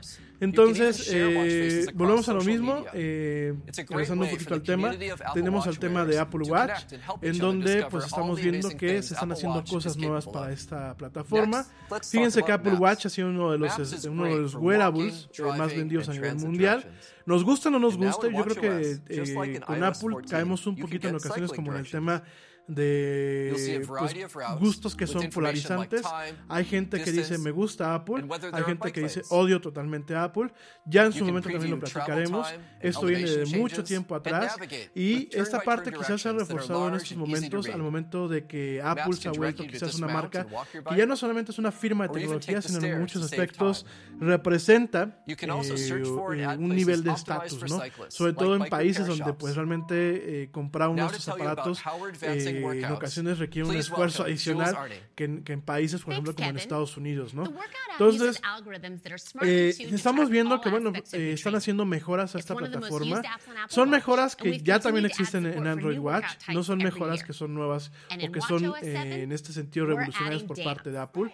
Me parece que, pues, directamente los amigos de Apple no están realmente dando estos giros revolucionarios que dieron como en su momento lo hicieron con, con, con el, con el iPhone hace pues ya más de, más de 11 años. Pero bueno, me parece que lo poquito que le están agregando al ecosistema es, es, son eh, cuestiones de valor. Quiero pensar que las experiencias van a ser mucho más pulidas, van a estar mucho más pulidas o van a ser un poquito más eh, trabajadas, mejor trabajadas que las demás plataformas que han habido. En Target, la salud de todos es nuestra máxima prioridad. Por eso requerimos que todos usen mascarilla o alguna otra cubierta en el rostro, además de dar mascarillas y guantes para proteger a nuestro equipo. Todos los días limpiamos las tiendas a profundidad, también los carritos y canastas después de cada uso. Recuerda que cuentas con nuestros servicios de compra fácil, sin contacto, como Drive Up y entrega el mismo día. Creemos en estar siempre cuidándote. Siempre lo haremos. Conoce más en target.com diagonal a Bullseye View. Estamos viendo que agregan nuevas actividades en Apple Watch, por ejemplo el tema de baile, en donde bueno, si tú vas a bailar, directamente Apple Watch va a detectar que estás bailando y lo va a tomar en cuenta para lo que es tu workout. Te recuerdo para la gente que a lo mejor no tiene un, un, Apple Watch, el Apple Watch más allá de ser un reloj y más de tener, de tener aplicaciones o de poder, ver, eh, de poder ver notificaciones en el reloj, tiene todo el tema de lo que es un fitness tracker, de lo que es un rastreador de salud y estamos viendo que en la parte de justamente de salud, porque aparte del Apple Watch de poder registrar tu pulso, de poder registrar tu frecuencia cardíaca, de inclusive poder registrar algunas cosas como el tema del sueño de una forma muy rudimentaria. Vamos a ver si con los, con los nuevos Apple Watch vamos a encontrar el tema del registro del sueño. Pero estamos viendo que están agregando nuevos workouts como lo que es eh, surfing, como lo que es baile. Ahora si vas a bailar, por ejemplo, la gente que le gusta bailar baile de salón, que le gusta ir a bailar este eh, bachata, que le gusta ir a bailar, a bailar, salsa, que le gusta ir a bailar diferentes cosas, van a encontrar este módulo que se llama Fitness, en donde, bueno, pues todo este, este movimiento se va a registrar y lo va a mandar una, a una aplicación nueva, bueno, a una aplicación rediseñada, que es la, la aplicación que se llama Activity, que se activa automáticamente en tu, en tu iPhone cada vez que tú eh, compras un Apple Watch y lo, lo emparejas con lo que es tu, tu teléfono. esta parte ya, ya no se va a llamar Activity, se llama Fitness, ¿no? Y justamente lo que te decía, ¿no? A partir de ahora, eh, estaba ahorita hablando la señorita Vera Carr, la que es administradora de, o la directora de la que es la parte de salud, de software de salud dentro de lo que es eh, Apple, va a mostrar lo que es el tema eh, de rastreo de sueño. Ella está hablando, bueno, que quieren realmente volver el Apple Watch un, eh, un, una plataforma totalmente holística para rastrear lo que es todo el tema de la salud, para monitorear todo el tema de lo que es la salud. Y están agregando un módulo que se llama Sleep. ¿Qué es la parte de Sleep? Es un módulo que va a permitir, una aplicación que va a permitir, puedes rastrear lo que son tus hábitos de sueño, qué tan bien estás durmiendo, qué tan mal estás durmiendo. este, están ofreciendo algo que se le conoce como wind down o como, como lo llamamos en español, como vamos a relajarnos, en donde tanto el teléfono como el reloj te van a avisar eh, de una forma especial, te van a avisar que hay un proceso de transición para irte a dormir, te va a presentar una pantalla especial en donde dice buenas noches, te recuerdo que en un ratito más ya te toca irte a dormir, te va a permitir que hagas actividades muy básicas, ya no checar correos, ya no meterte a Facebook, ya no hacer diferentes cosas, sino ciertas aplicaciones que solamente van a ser pues ya como para empezar a agarrar sueñito. y cuando llega tu hora de dormir automáticamente el teléfono te va a decir buenas noches, va a disminuir su intensidad la pantalla, va a entrar en un modo especial en donde aparte te va a bloquear llamadas, te va a bloquear todo, al igual que el reloj. Y eh, posteriormente, bueno, ya cuando va a hacer la alarma, el reloj va a empezar a vibrar, va a ser una, una, una vibración para que no, des, no despiertes a tu pareja, si tú tienes una pareja. Y vas a tener una pantalla que te va a decir cuál es pues digámoslo así, tu resumen del día, ¿no? ¿Qué es lo que se está buscando hacer ahora con el Apple Watch? Que tú lo uses todo el día y que tú pongas, lo pongas a cargar no en las noches, como muchos de nosotros lo seguimos haciendo, sino que lo pongas a cargar en la mañana. Es decir, en el momento en que tú te despiertas, en el momento en que tú te vas a, a lavar los dientes, a, a duchar, a eso, tú lo pongas a cargar. Te recuerdo que la mayoría de los Apple Watch, a partir del Apple Watch Series 2, cargan prácticamente en media hora.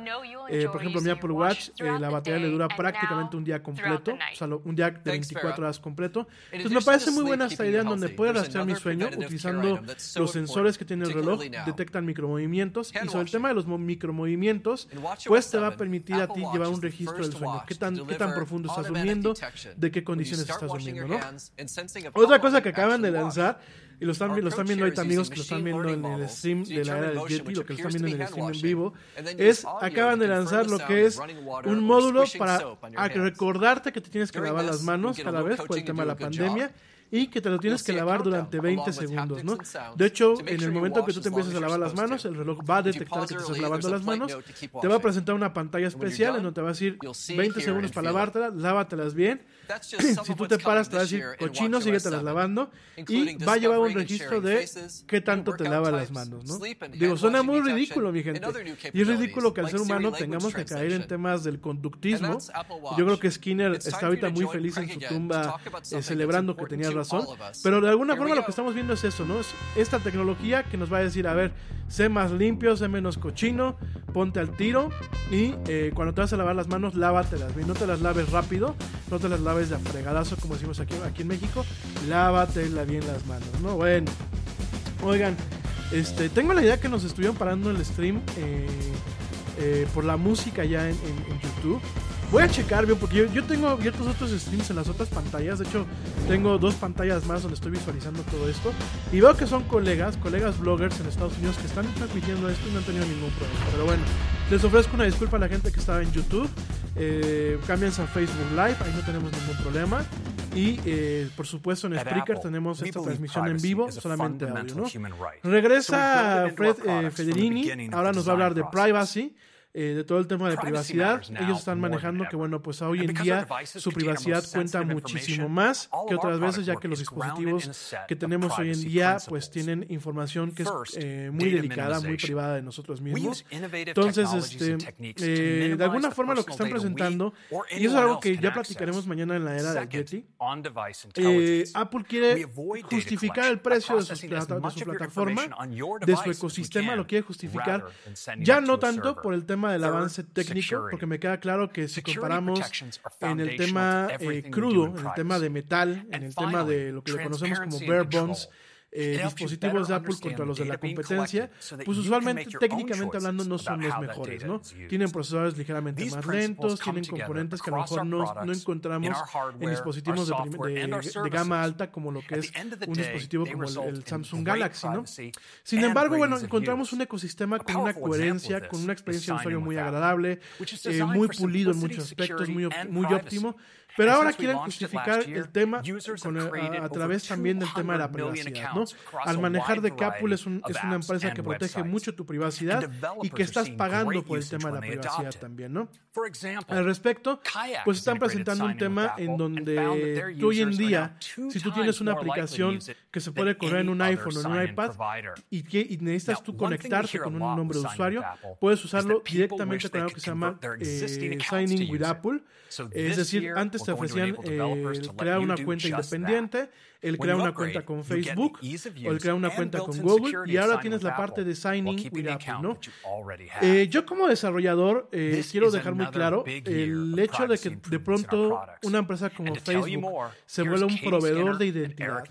Que esto no es nuevo, eh. esto viene desde la época de, los noventas, en donde hay una empresa que se llama Firefly. Esta empresa la compra Microsoft en su momento y crea lo que se llama Passport y de ahí inicia un tema de eh, cuentas centralizadas con mecanismos que se le conocen como SSO o Single Sign-In. Y esto no es nuevo, pero a mí me parece muy peligroso que una empresa como Facebook se, se, se coloque a sí misma como una empresa de proveedor de identidad. ¿no? Lo vamos a platicar mañana con un poquito más de calma y lo que estamos viendo aquí es Apple dice, yo me vuelvo un proveedor de identidad, pero todo mi proceso es anónimo todo mi proceso es anónimo de tal forma que no haya forma eh, fácilmente de vincular la información que tú estás utilizando para hacer un sign-in en, una, en un servicio como Uber, como Uber Eats, como Corner Shop, como Rappi. Estamos viendo este tema en donde te va a permitir escudarte o proteger tu identidad en algunos aspectos y va a permitir que tú tengas un control granular un control eh, muy eficiente sobre qué quieres compartir con los proveedores y qué, y qué, y, qué información no quieres compartir. ¿no?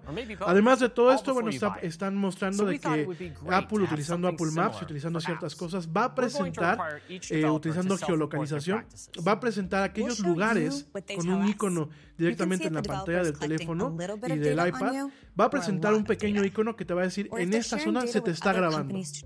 En esta zona se te va a grabar de tal forma que, bueno, que tú tengas una forma de, de, cuidarte, ¿no? O sea, que tengas una, una forma de seguridad, ¿no? También va a tener un, un módulo, un módulo que, bueno, pues de alguna forma se está aquí presentando, de bastante prometedor, en donde tú vas a tener un módulo que va a permitir eh, ver qué información estás compartiendo con las diferentes aplicaciones con las que has utilizado Signing with Apple y vas a poder ajustar la información que tú quieres compartir directamente con ellas. Es decir, si lo único que necesitas un servicio es tu, tu cuenta de correo y, una contraseña generada de forma segura, es lo único que se va a compartir. ¿no? En ese sentido, bueno, pues Apple quiere darle de alguna forma una cachetada a plataformas como Apple y como el mismo Google, en donde a ti te va a decir, oye, compadre, mira esta aplicación, ¿qué es lo que utiliza? ¿no? Y ellos se ponían la analogía, ¿no? En el stream que estamos viendo, ponían la analogía de que si los los alimentos tienen una, etiqueta de información nutricional, pues cada aplicación va a tener una etiqueta en donde diga, yo voy a utilizar esta información tuya que tú me vas a proporcionar para estos fines y de esta forma. Lo vas a permitir, sí, antes de siquiera descargarla, ¿no? Esto, por supuesto, lo que yo veo es que nos va a dar dolores de cabeza a la gente que en ocasiones nos da por desarrollar aplicaciones para el tema de Apple. Eh, ya de por sí, bueno, yo me acuerdo, mi, mi primera aplicación fue un dolor de cabeza en muchos aspectos. Digo, la novatada, a pesar de que pues tengo una carpeta así de este choncho con toda la documentación que imprimí por parte de Apple para saber cómo se lanza una aplicación. Sin embargo, bueno, además de, eh, yo veo que sí, hay un valor agregado al momento que se le va a dar al usuario mayor privacidad. Sin embargo, bueno, lo que estoy viendo es que le va a hacer un poco más de dolores de cabeza a los desarrolladores. Y me pregunto cuál va a ser la reacción de entes como Google y como Facebook. Todo esto lo vamos a platicar mañana. Ahí Ahorita lo que están presentando es la parte de Home. Home es la plataforma de automatización de hogar, o como lo llamamos en países como México y España, domótica, en donde utilizando la plataforma de Apple, tú puedes controlar diferentes dispositivos, ya sean eh, de plataformas de Amazon, de Crestorn, eh, de todas esas plataformas de automatización, ¿no? Cuando hablamos de domótica, ¿a qué nos referimos? Nos referimos desde videoporteros inteligentes, es decir, el timbre que te tocan y tú te aparece directamente en una aplicación porque este videoportero está conectado a Internet sistemas de seguridad, lo que son directamente, bueno, pues eh, alumbrado, lo que es directamente los home theaters. Y estamos viendo que hay empresas nuevas que están entrando en una alianza que está creando directamente Apple, ¿no? La alianza eh, de Home, estamos viendo a Google directamente que le está entrando al quite, estamos viendo a Schneider Electric, a SmartThings, Texas Instruments, Legrand, Leaderson, Comcast, Residio, Gullian, Zigbee, Silicon Labs, Signify, IKEA, fíjense nada más, IKEA, ¿no? y que ahora está entrando a esta alianza con Apple y que a la marca sueca, este, sueca de muebles que se arma. ¿Por qué? Para el tema de todo lo que es automatización, ¿no? En este caso, pues estamos viendo lo que es eh, sistemas adaptivos de luz para hacer cambios de mood lighting. Cuando hablamos de mood lighting, ¿a qué nos referimos? Son luces que cambian de acuerdo al humor o al estado de ánimo de una persona, ¿no? Eh, el tema de mood lighting es de las cosas, digámoslo así, es, eh, es un gimmick de la, de la domótica hoy en día. Es la parte que que muchas veces los desarrolladores e integradores e instaladores de domótica te ofrecen el que, por ejemplo, pues tú puedes poner tus luces normales de todo el día, pero si estás solo con tu pareja, puedes poner luz de tuburio, de cabaret o luz cachonda, ¿no? Entonces, eh, ahora a través de Home y lo que es el HomeKit, que bueno, pues es toda la eh, el framework de desarrollo de Apple, pues bueno, vamos a permitir ver esta integración eh, a través de esta plataforma. También vamos a ver la integración de cámaras, de cámaras de seguridad, en donde directamente el Home va a presentar una interfaz común donde tú puedes programar las zonas en donde se dispara la grabación. Por ejemplo, la gente que tiene una, un timbre, o una cámara Ring, que ahora pertenece a Amazon, esta empresa. Pero pues estas cámaras Ring eh, lo que tienen son zonas en donde se dispara el sensor de movimiento de esta cámara y empieza a grabar o directamente te avisa para que tú puedas entrar en vivo, ¿no? Esto hoy en día se hace a través de la aplicación de, de, de Ring. Eh, lo que está proponiendo Apple es, permíteme que todos tus sistemas se integren directamente en mi plataforma y que tú puedas administrar directamente todos, todas estas funcionalidades a través de, eh, de una sola plataforma, ¿no? de un solo hub de un, sola, de un solo lugar centralizado, ¿no? Entonces estamos viendo a esos señores Ya y Cindy Lin, que bueno, pues están hablando del tema de entretenimiento y de, y de Home. Ya pasamos del tema de Home, estamos pasando al tema de Apple TV. No solamente el hardware, porque Apple TV hoy en día tenemos dos partes o dos componentes de esta plataforma. Tenemos lo que es el hardware, que es esta cajita, que es el streamer, el Apple TV que todo el mundo ha comprado, no solamente para sus casas, sino también para sus oficinas, ¿eh? De hecho, a mí me ha tocado ver muchísimo el tema de Apple TV en las oficinas pues, ¿Por qué? Porque te permite fácilmente, de forma inalámbrica, conectar tu iPad, conectar tu, tu iPhone o conectar tu Apple, este, tu, Mac, de forma inalámbrica y muy fácil, ¿no? Entonces, estamos viendo que, bueno, pues eh, Apple TV, la parte de Apple TV OS, que, bueno, es un sistema operativo en sí mismo, va a tener nuevas posibilidades, va a permitir que tú puedas conectar un control de Xbox directamente a este Apple TV para jugar ciertos juegos. Vamos a ver que hay una librería de Apple Arcade para Apple TV. Estamos viendo el tema también de eh, aplicaciones que se van a poder conectar a tu Apple Watch, aplicaciones dentro de ejercicio. Estamos viendo aquí una aplicación en donde tú puedes tener un picture in picture, pero tienes una aplicación de ejercicio. En Estados Unidos son muy populares estas aplicaciones de ejercicio, en donde tienes un instructor en, en tiempo real o tienes a una persona que ya grabó los ejercicios, lo que son las push-ups, las lagartijas, las sentadillas, todo esto. Y vas a poder tener un picture in picture en, en una pantalla pantallita puedes estar viendo Netflix o puedes estar viendo YouTube o puedes estar viendo noticias en vivo y en una pantalla principal tienes la, lo que es la aplicación de ejercicio, ¿no? Me parece muy interesante esta parte. Eh, realmente me quisiera ver eh, la competencia que va a tener Apple TV al respecto. Digo, yo soy fan de Roku. Todos los dispositivos que tenemos aquí en casa son de Roku y una televisión LG Smart TV. No tenemos Apple TV. Pero me parece interesante el, el, el empuje que está teniendo hacia este streamer, ¿no? Que son streamers que no son tan costosos. De hecho, Roku, sí, Roku es mucho más económico. De hecho, Roku, bueno, pues por ejemplo, en países como México, está buscando colocarse en lo que es el segmento más bajo. Sin embargo, bueno, últimamente lo que estamos viendo es esto. Estamos viendo eh, que Apple pues viene con todo. Está volviendo un ciudadano de primer nivel en el tema de entretenimiento, lo que es su Apple TV. Y en el fondo, yo no sé si ustedes están viendo el stream en vivo, ya sea a través de YouTube, ustedes mismos y con el audio de Lana del Yeti de fondo, o están viendo el stream a través de Facebook Live. Pues no sé si, si se dieron cuenta, en el fondo vemos lo que es eh, un Apple TV y vemos dos HomePods trabajando en estéreo, trabajando como si fuera un, un este, un home theater. Me parece interesante, habrá que ver esto. Estamos viendo que bueno, están presentando nuevas, eh, nuevas series de Apple TV. Lo que estamos viendo es esto. Eh, estamos viendo una serie nueva, una serie nueva de Apple TV. eh, que no sé por qué es una empresa de desarrollo. ¡Wow! Lo que estamos viendo, amigos míos, y me acabo de emocionar muchísimo porque soy un nerd. Estamos viendo eh, las novelas de Isaac Asimov, las novelas de Fundación Imperio en, en Apple TV. O sea, vamos a tener toda, toda la tetralogía de la Fundación Imperio, que son novelas grandísimas del señor Isaac Asimov. Las, las estamos viendo, estamos viendo un corto directamente en Apple TV.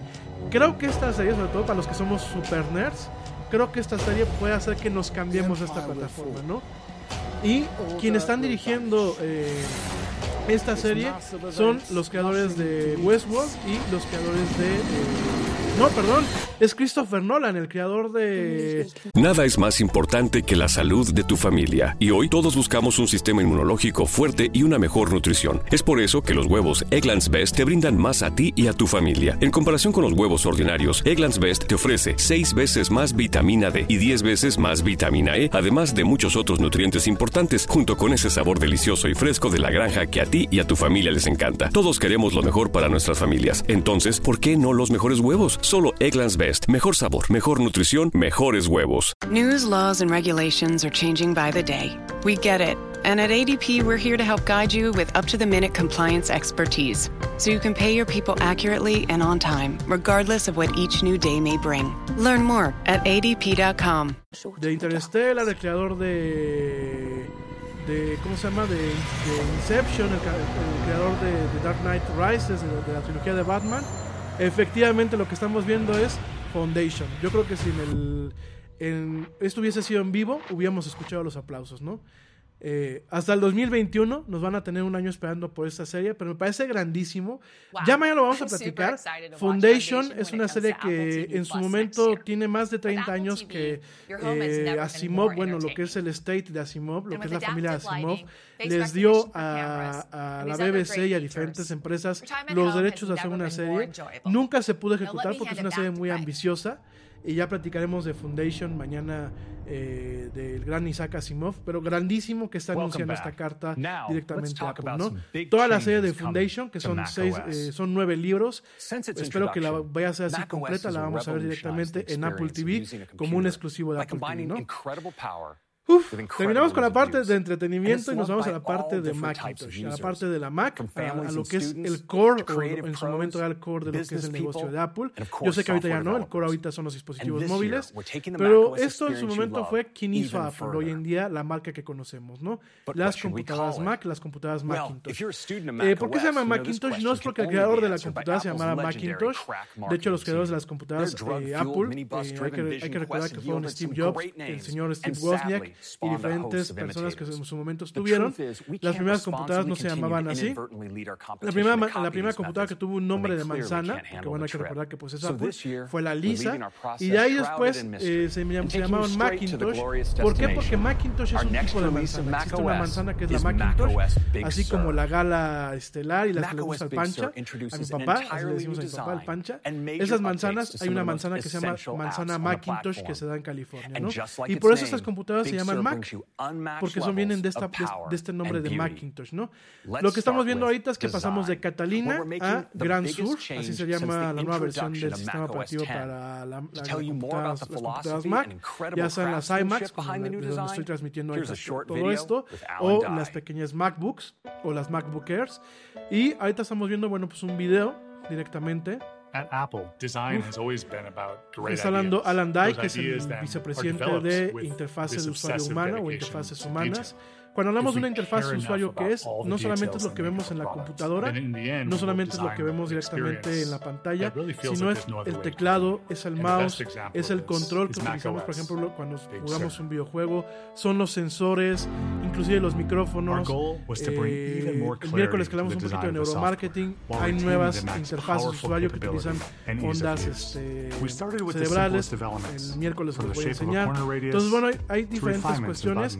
Y ahorita lo que estamos viendo pues es la forma en la que están rediseñando todo lo que es el toolkit o la caja de herramientas de diseño de, los, de todo lo que son los cuadritos, los botones, las ventanas, todo lo que está dentro de, de macOS.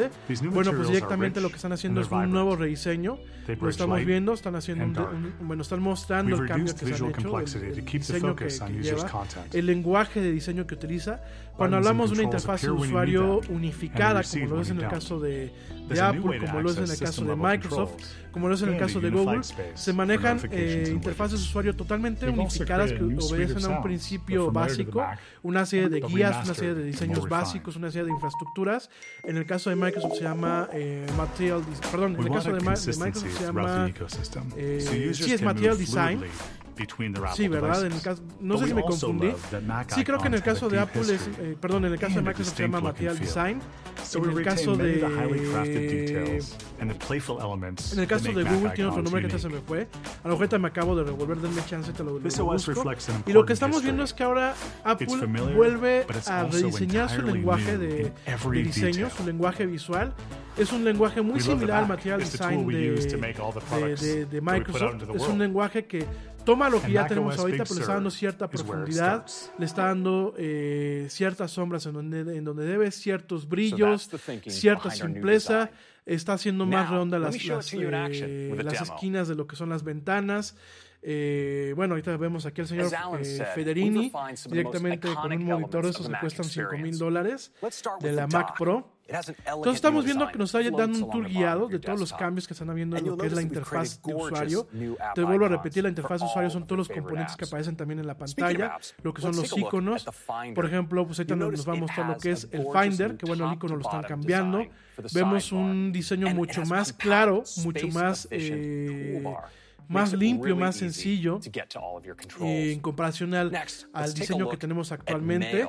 También está mostrando Mail, que también ves un, un, un, diseño muy sencillo. Y no sé si ustedes están dando cuenta, la gente que está viendo el, el, el, el stream, para la gente que no nos escuchan a través de, de Spreaker, eh, estamos viendo que las aplicaciones tanto en, en, en macOS, en la siguiente versión de macOS, eh, las aplicaciones como el Finder y las aplicaciones como, como Mail, la aplicación nativa de correo, tienen un aire o tienen una forma muy similar a lo que van a hacer las aplicaciones directamente en el iPad, ¿no? Inclusive la, aplicación de Images o de fotos, pues es prácticamente lo mismo, ¿no? Es, eh, estamos viendo pues eh, una, una similitud prácticamente un uno a uno de lo que es la aplicación en iPad y la, y la aplicación directamente en Mac. ¿no? Quiero pensar que se están utilizando, bueno, o se va a utilizar la plataforma Catalyst, de tal forma que ellos puedan desarrollar solamente una aplicación una sola vez y la pueden eh, portar directamente después a iPhone, a iPad y a lo que es directamente macOS. ¿no? Comenta eh, Federini que eh, todas esas aplicaciones van a correr sobre una infraestructura que se llama Metal. Metal, mañana lo vamos a platicar, pero Metal es la versión de la interfaces de conexión de gráficos de Apple. ¿no? Eh, durante muchos años han habido diferentes eh, aplicaciones, eh, bueno, interfaces o interfaces de programación. En su momento existían OpenGL, actualmente existe lo que es DirectX, que es lo que utiliza Microsoft para sus sistemas operativos. Y en su momento Apple dijo, yo no entro con OpenGL. OpenGL en su momento fue creado por Silicon Graphics, ya les platicaré toda esta historia en su momento.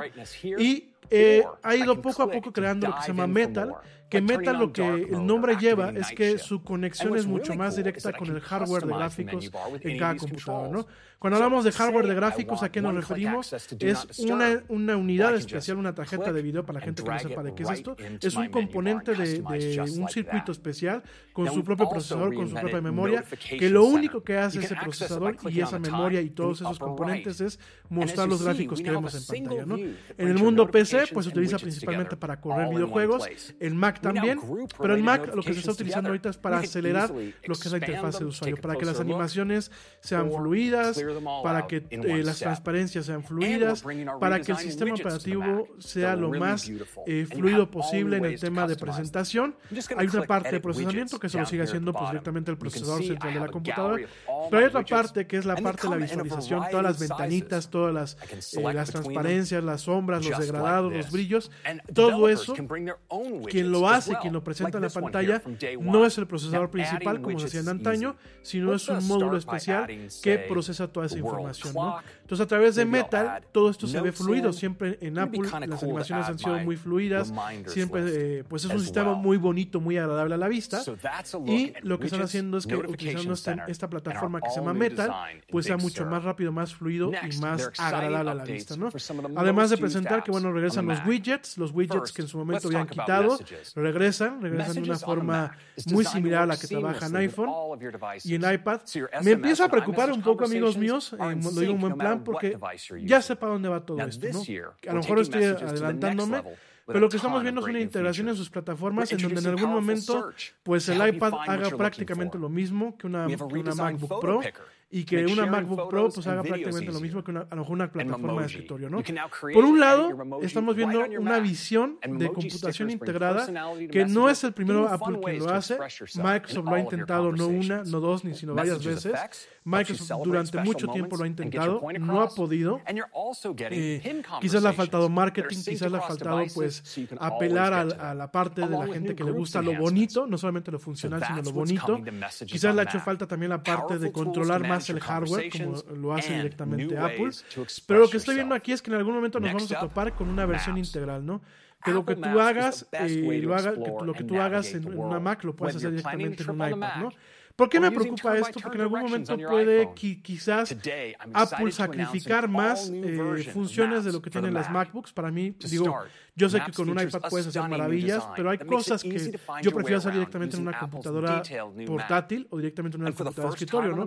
Entonces, tengo miedo de que en algún momento, quizás por cumplir con sus eh, accionistas, quizás por cumplir con el tema de vender, vender, vender, vender, se pierda eh, se pierde un poquito de vista lo que es el usuario profesional o el usuario que realmente fuimos los que de alguna forma, bueno, yo no me considero usuario profesional que haya apoyado a Apple desde un principio, ¿no? Yo soy alguien que hace, hace cinco años me convertí al tema de Apple, a pesar de que como ustedes lo, lo han visto en este stream, sigo manejando mis PCs, pero quiero pensar que a lo mejor, y, y quiero ser muy claro, eh, este segmento de usuarios profesionales que a lo mejor utilizamos las, esta plataforma por un tema de creación de contenidos, fotografías, eh, todo ese tipo de cosas, pues que a lo mejor se pierda con ese tipo de cuestiones, ¿no? Que en algún momento sea una plataforma, si lo quieren ver así, coja, ¿no? Y justamente lo que te estoy comentando, lo estamos viendo ahorita en el stream, el señor Federini está hablando de lo que es Catalyst. Catalyst es la posibilidad de que yo programe una aplicación para iOS o para iPad y directamente la, la aporte de forma automática directamente para lo que es este macOS. De hecho, bueno, pues estamos viendo que eh, van a permitir que tú tengas mayor control en Catalyst de lo que se tenía antes cuando tú vas directamente a pasar a una aplicación que es nativa o que es original para iOS o para, o para iPad directamente para pasarla a macOS. Eh, él comenta que, bueno, Catalyst lo, lo, han utilizado ellos para la nueva versión de, de Maps. Es una versión que, que corre de igual forma para eh, iOS, para iPad OS y directamente también para Mac OS. Eh, cuando hablamos de aplicaciones nativas, ¿a qué me refiero? Es una aplicación que está diseñada desde un principio para eh, exclusivamente una plataforma, ¿no? Ustedes me van a decir, bueno, ¿y cómo se hace ese tipo de cosas? Hoy en día, utilizando Swift, que es el lenguaje de programación de Apple, tú puedes programar una aplicación una sola vez y llevarla a las diferentes plataformas, ¿no? Y con Catalyst, pues estamos viendo que hay mucho más control o hay, que, o hay mucho más, eh, mucha más precisión al momento de que tú a lo mejor diseñes una aplicación para un teléfono o para un iPad y después la aportes directamente para lo que es una computadora personal. ¿no? Eh, no han dicho nada para la gente que se está conectando y que me está preguntando. No han dicho nada aún acerca de lo que es este eh, el cambio a ARM. Seguramente lo van a dejar para el final. Ahí te están hablando de Safari. Eh, Safari, bueno, a mí me gusta utilizarlo. De hecho, ustedes la, la pantalla que están viendo en el stream es una pantalla de Safari. a mí me gusta mucho utilizarlo porque, bueno, es lo que viene directamente en, la Mac. Es como que eh, hay cosas que me gustan del navegador, que no, tiene tanta, no gasta tanta memoria. Hay cosas que no me gustan, que no es totalmente compatible como lo es Chrome y los navegadores basados en Chrome. Te recuerdo para ti que nos estás viendo o escuchando que el navegador Edge de Microsoft ya no es el Edge que todo el mundo conocíamos de antes, ya no es, eh, digámoslo así, el conjunto creado a partir de Internet Explorer, bueno, del, del cadáver de Internet Internet Explorer. Ahorita el navegador Edge de Microsoft está basado en Chromium, que es el motor de Chrome.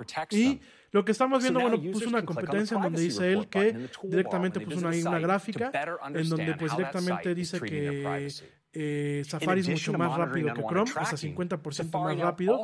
Eh, está, presentando que ahorita ya viene con un módulo de bloqueo de anuncios y de protección de privacidad integrado.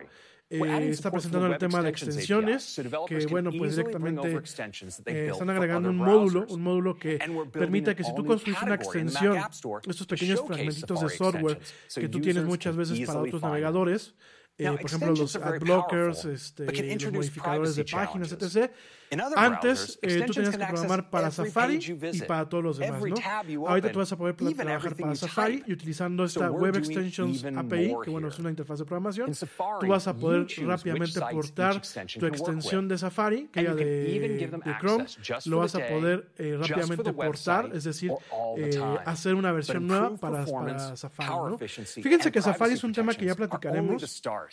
¿Por qué lo vamos a platicar en su momento, amigos míos? Porque eh, Safari cuando salió hace algunos años, yo la verdad siempre lo vi como una, una parte muy tonta, ¿no? Por parte de, de Apple, ¿no?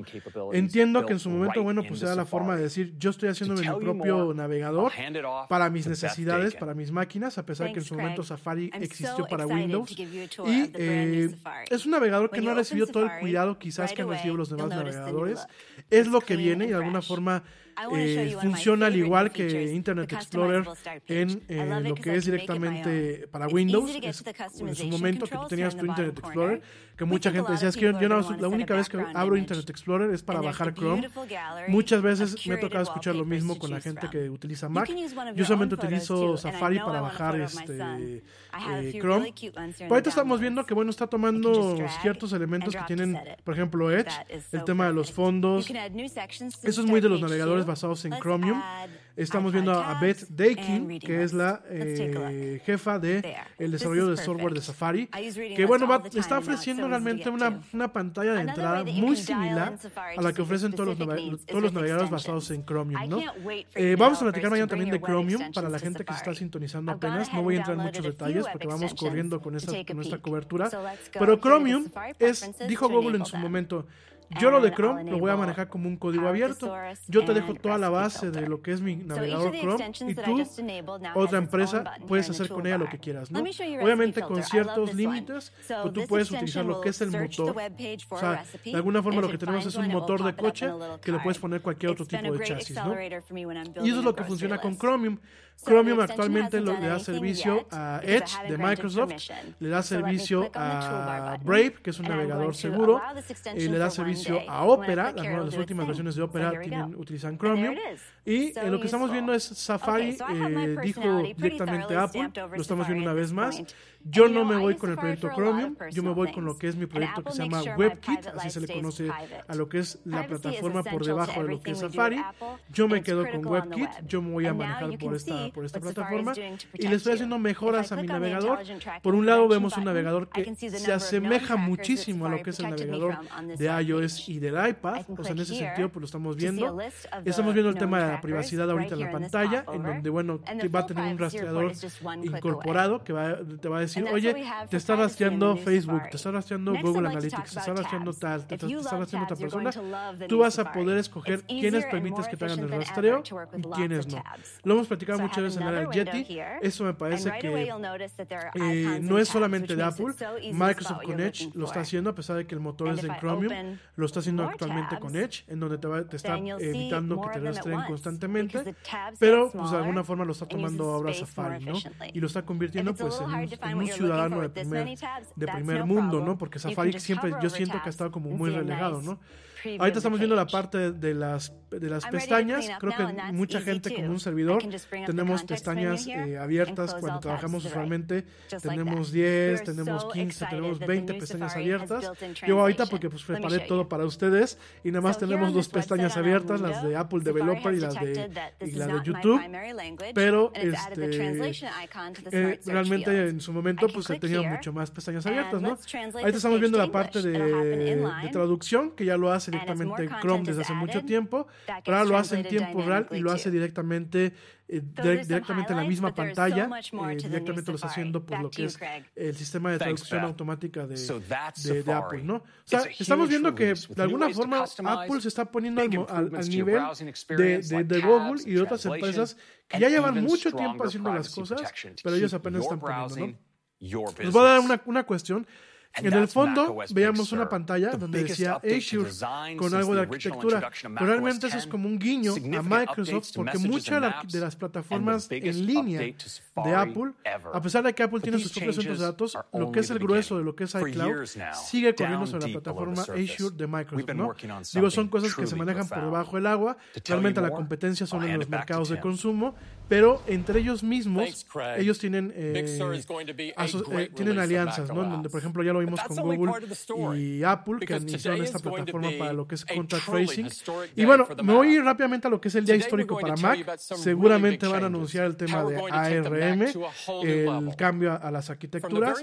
Y están diciendo que bueno, van a llevar a la Mac a otro nivel totalmente diferente. Está comentando eh, eh, el señor este, Tim Cook, que está platicando de que la Mac siempre ha sido una, una computadora eh, que ha llevado cambios. De hecho, lo que vemos atrás es la Lisa, es una computadora Lisa, la primera primera, la primera Macintosh como la conocemos.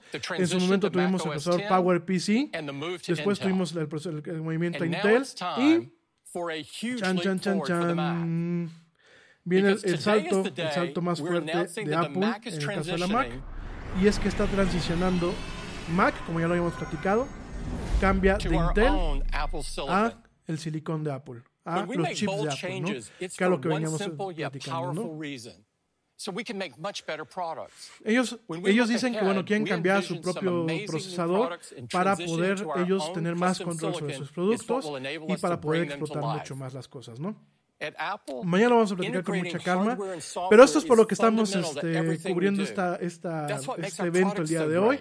Estamos viendo el tema de eh, lo que ya veníamos anunciando, el cambio de eh, cambio a, los chips de Apple basados en la arquitectura ARM en su momento iniciaron con una arquitectura que era PowerPC, que es de IBM, saltaron a, a Intel y ahora están poniendo el, el, salto a, directamente a, a, ARM, ¿no? Dicen que, bueno, ahí te vamos con Johnny Sroji, que, bueno, pues es un israelí, en un laboratorio que dijo Tim Cook que no saben dónde están, pero este laboratorio está en Tel Aviv, cerquita de Ramat Gan, que es donde se diseñan los chips de Apple. Ojo, no se fabrican, se diseñan diseño del chip, ¿no? Eso es directamente ahí en Israel, eso es en Ramat Gan. Johnny Sruji, bueno, pues es, es israelí.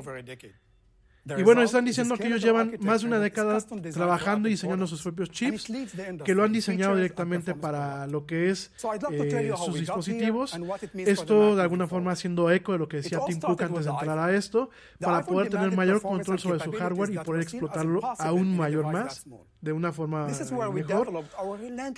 Y están diciendo que, bueno, pues los años lo desarrollaron con un enfoque en el performance, enfoque en el rendimiento, ¿no? Que, y que generación con generación han empujado lo que son los límites del rendimiento y el ahorro de energía, ¿no? Entonces, dice que su equipo, desde el 2010, con el procesador A4 al procesador A13, que es el que tenemos en teléfonos como este, el, el, el iPhone 11, y eh, han logrado que aumente año con año, pues 100 veces, eh, perdón, han logrado en esos 10 años aumentar 100 veces el, performance, el rendimiento de su procesador. Cuando hablamos de performance, ¿qué es? Es el rendimiento, es qué tan rápido es un procesador para hacer las tareas, ¿no?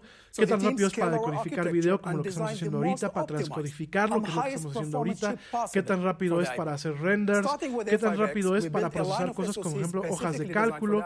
Y bueno, está platicando que en su momento inclusive han diseñado sistemas en un chip, que es decir, es un chip que tiene varios chips dentro de, ese mismo chip. Ya ahora lo platicamos con un poquito más de calma, estoy hablando en términos muy coloquiales, pero bueno, son, son eh, componentes que dentro del mismo cuadrito tienes un modem, tienes un, una tarjeta de video, tienes memoria, tienes el procesador principal, tienes diferentes cosas, todo en un cuadrito, ¿no? Están diciendo que, bueno, pues eh, a lo largo de estos 10 años, sus acelerados de gráficos pues, han superado en su manera lo que son los acelerados gráficos de lo que es eh, eh plataformas de, comparados a la PC. Digo, esto es un mito. Aquí se están aventando un guayabazo.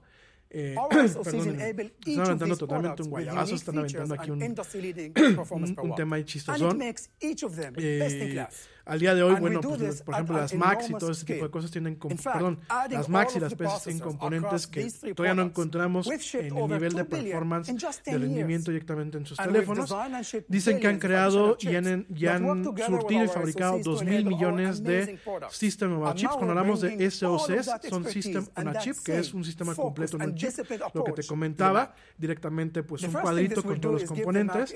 Y dicen que ahorita lo que quieren hacer es darle a la Mac un nivel nuevo totalmente en el rendimiento, ¿no? Que cuando hablamos de Mac, pues necesitamos hablar de un rendimiento totalmente óptimo. Los sistemas que tenemos ahorita son sistemas que están limitados por el tema del consumo de energía. Tú no puedes tener un procesador que utilizas en tu computadora, en un teléfono todavía. ¿Por qué? Porque te acabarías rápidamente la batería y además generas mucho calor.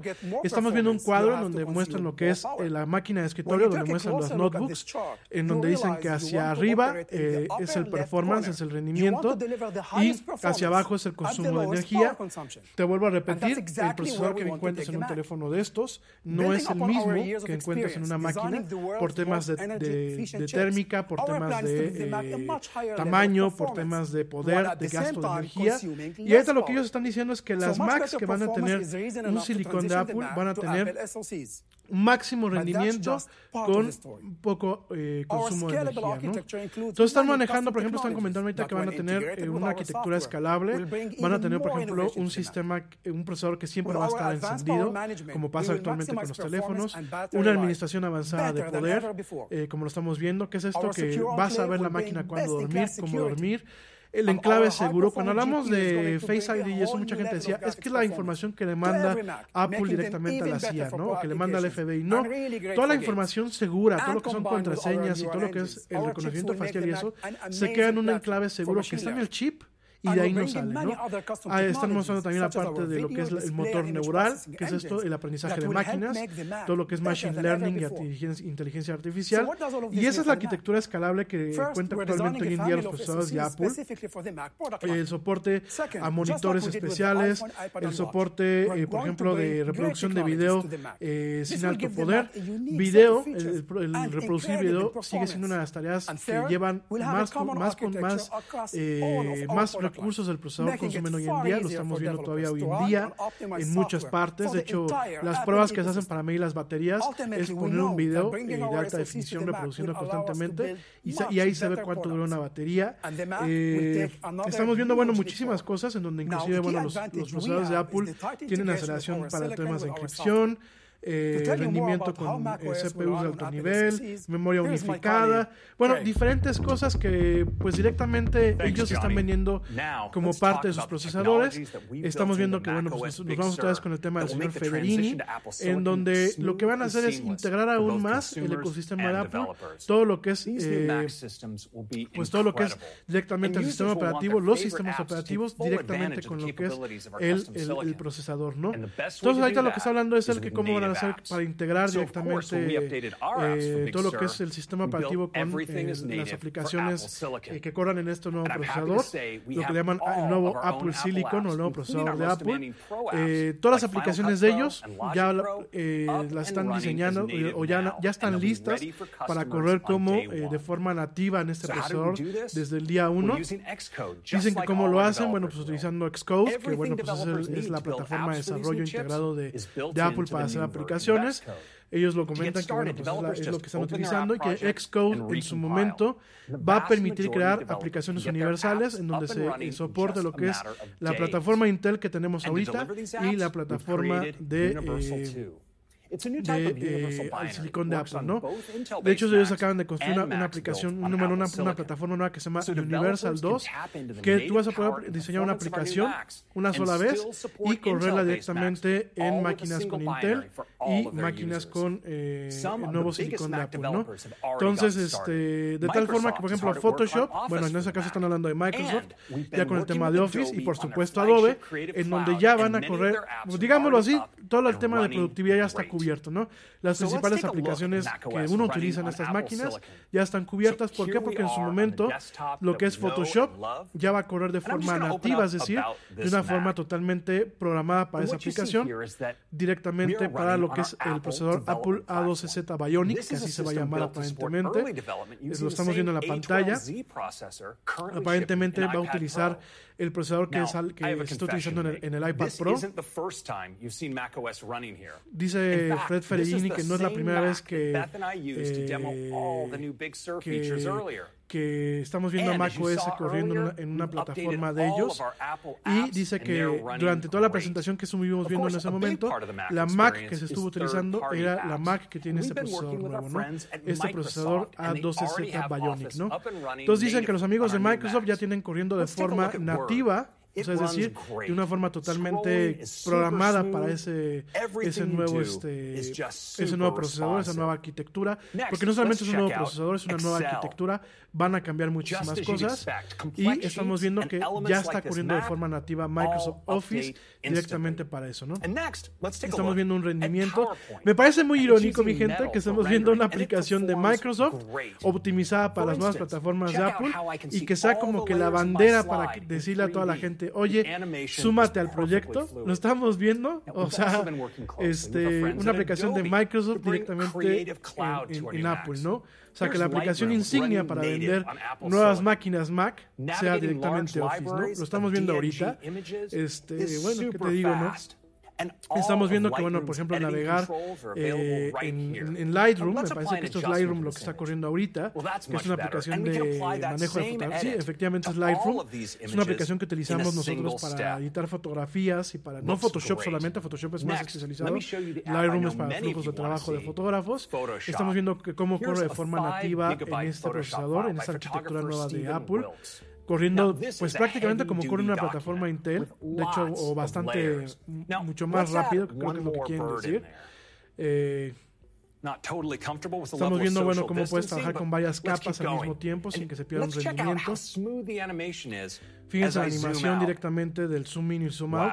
Digo, esto actualmente se hace, gente, pero requieres que el, acelerador de gráficos que tienes en tu máquina soporte ese tipo de funciones. Aparentemente aquí la arquitectura va a ser totalmente unificada e integrada y lo va a hacer pues directamente la arquitectura de Apple, ¿no? Estamos viendo aquí la edición en, de un video en 4K. Trabajar en 4K es muy pesado para las máquinas, muy muy pesado. Requieres un trabajo en conjunto de lo que es el procesador principal y de lo que es directamente el procesador de gráficos. Estamos viendo aquí Final Cut Pro corriendo directamente en tiempo real. Bueno, en este demo, porque hay que recordar que son demos, en donde, bueno, pues directamente eh, de una imagen en Final Cut 4K, fully el sistema lo corre pues rápidamente, sin prácticamente ningún trabajo. Estamos viendo que, al igual que lo está manejando Adobe, en, 4K en este momento Adobe tiene una A12Z función que te permite cambiar del tamaño de video y de forma utilizando inteligencia artificial. Se queda solamente con la parte que tiene la lo estamos viendo aquí también con Final Cut. Y todo esto soportado por las funciones que el sistema de Apple Silicon, de este silicon de Apple, en este caso de el sistema A12Z Bionic, el procesador A12Z Bionic, pues lo está brindando en esta máquina, ¿no? Estamos viendo las primeras Macs, o bueno, estamos viendo eh, una, una Mac, una Mac que tienen ellos este, pues, de, de, servicio, de, soporte técnico, de experimentos, pues viendo corriendo Mac OS como si fuera pues, una computadora hecha y derecha. No, no, porque una, una, un teléfono, una, una iPad, pues, o sea, computadoras. Al final del día son computadoras portátiles, ¿no? Pues estamos viendo una computadora de escritorio o una computadora, una notebook que tiene un procesador ARM que a Microsoft le ha dado muchos problemas, mi gente. Por eso no se me escapa la ironía de que Microsoft presente Office funcionando para, para OS, para Mac OS de, de ARM, o sea, de, corriendo directamente con Mac. Este, no, me parece irónico cuando mismo eh, Mac, Microsoft no ha podido hacer una transición transición adecuado eh, a lo que es este ARM. ¿no? Mañana lo vamos a platicar todo esto. Y están presentando que, bueno, directamente en su momento todo eh, Gran Sur va a tener lo que es Rosetta 2. Rosetta en su momento era un módulo que permitía traducir las aplicaciones de PowerPC a Intel. Aquí estamos viendo que eh, Rosetta 2 va a permitir traducir las aplicaciones de Intel a ARM. Este Rosetta 2 va a permitir un rendimiento rápido va a permitir que eh, se traduzcan cuando se instalan, es decir, no cuando se corren. En su momento, eh, cuando se hacían las traducciones de PowerPC a Intel, se hacían cuando, cuando se corría el software, por eso muchas aplicaciones eran muy lentas. De tal forma que ahorita, cuando tú estás instalando el sistema, lo va a traducir en tiempo real y lo va a dejar de alguna forma traducido para poderlo correr en ARM, ¿no?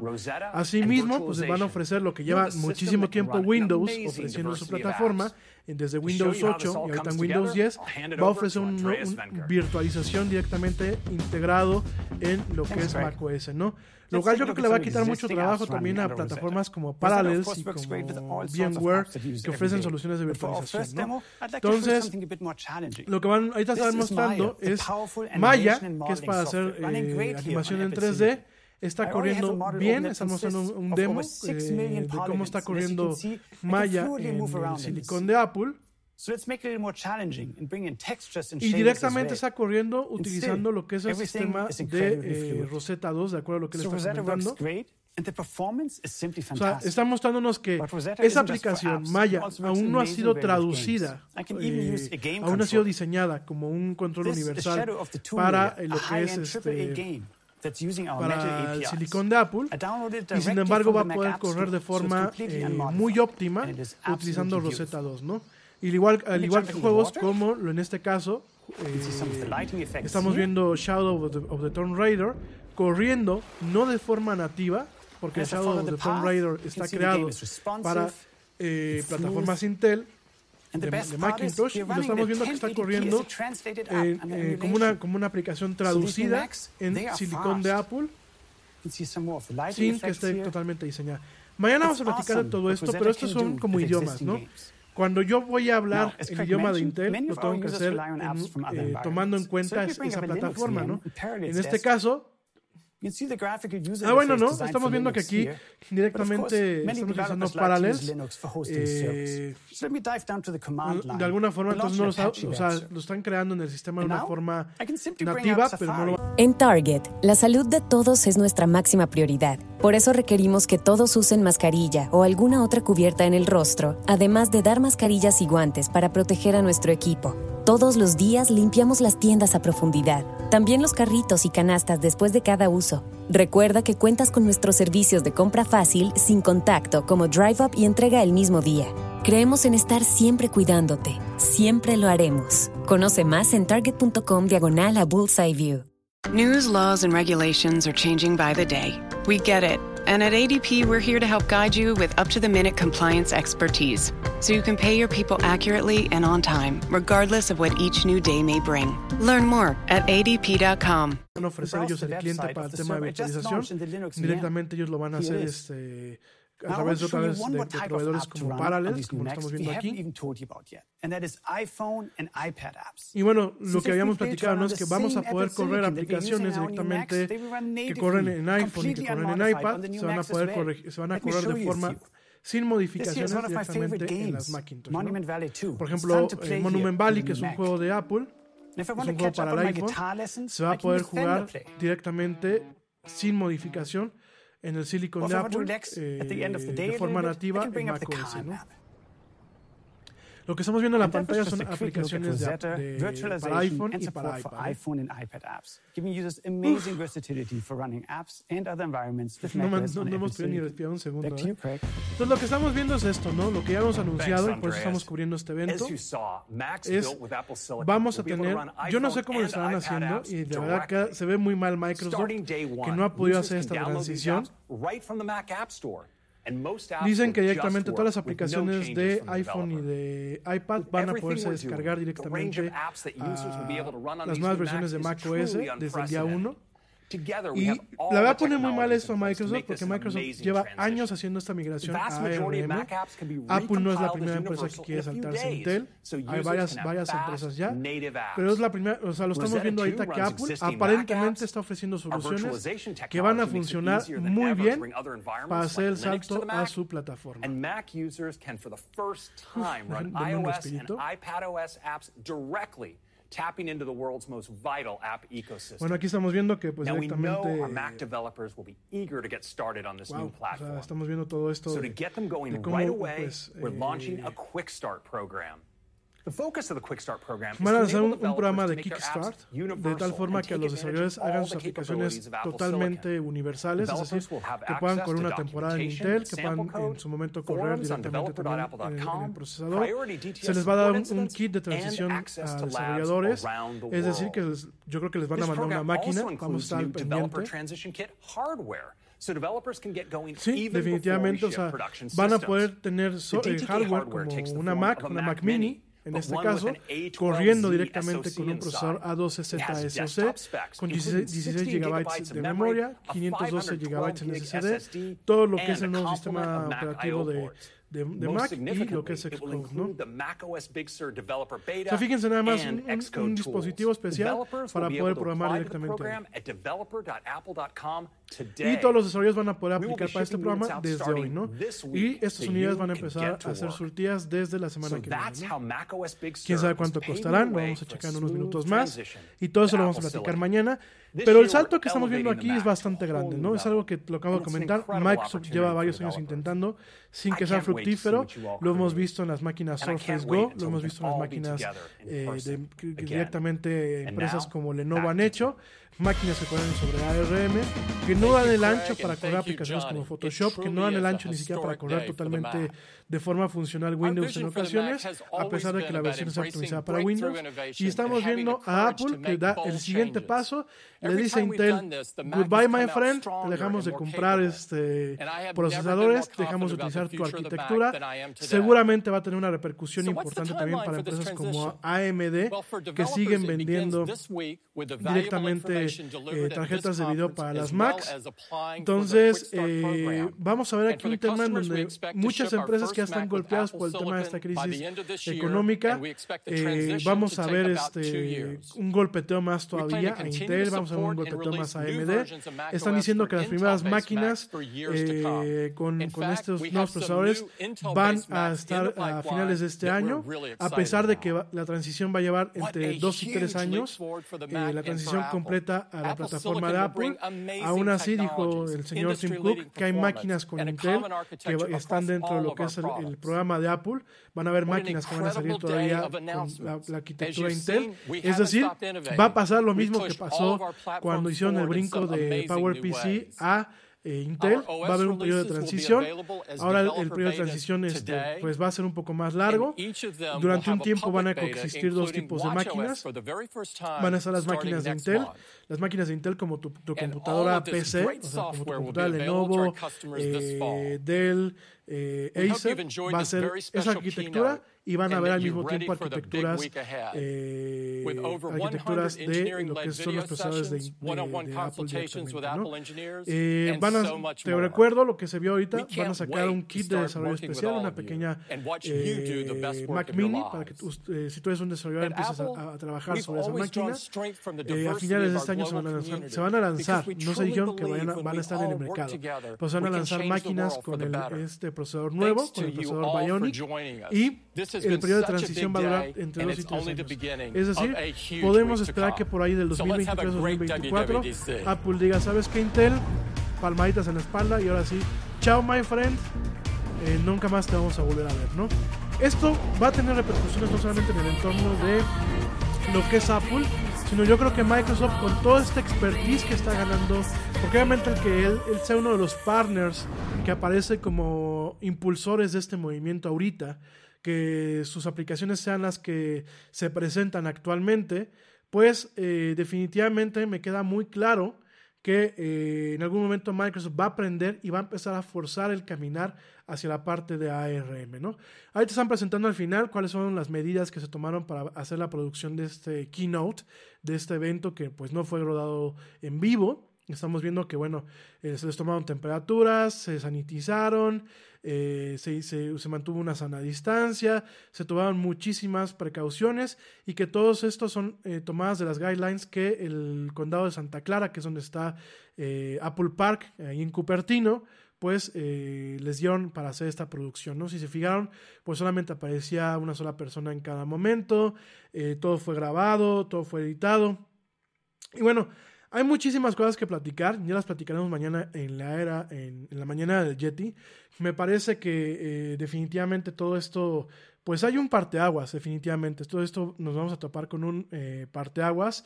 Eh, muy seguramente mucha gente, eh, muchas empresas van a seguir los pasos de Apple.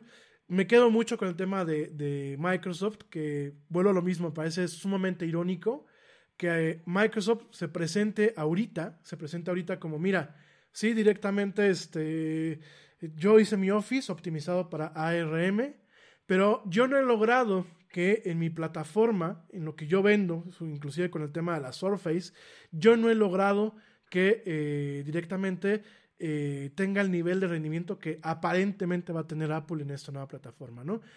Y yo me acuerdo cuando se hizo la transición en el 2005 de PowerPC, que te repito, la arquitectura PowerPC es de IBM.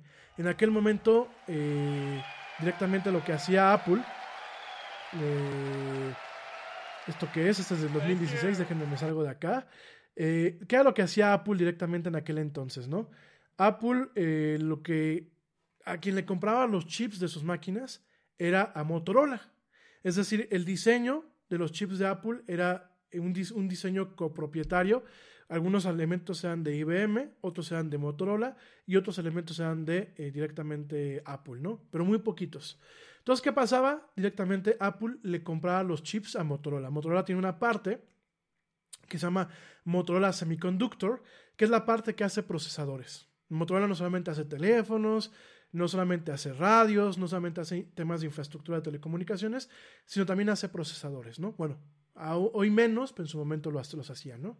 Entonces, ¿qué pasa? Brinca, dice, dice Apple, yo estoy muy limitado por la arquitectura PowerPC, muy limitado.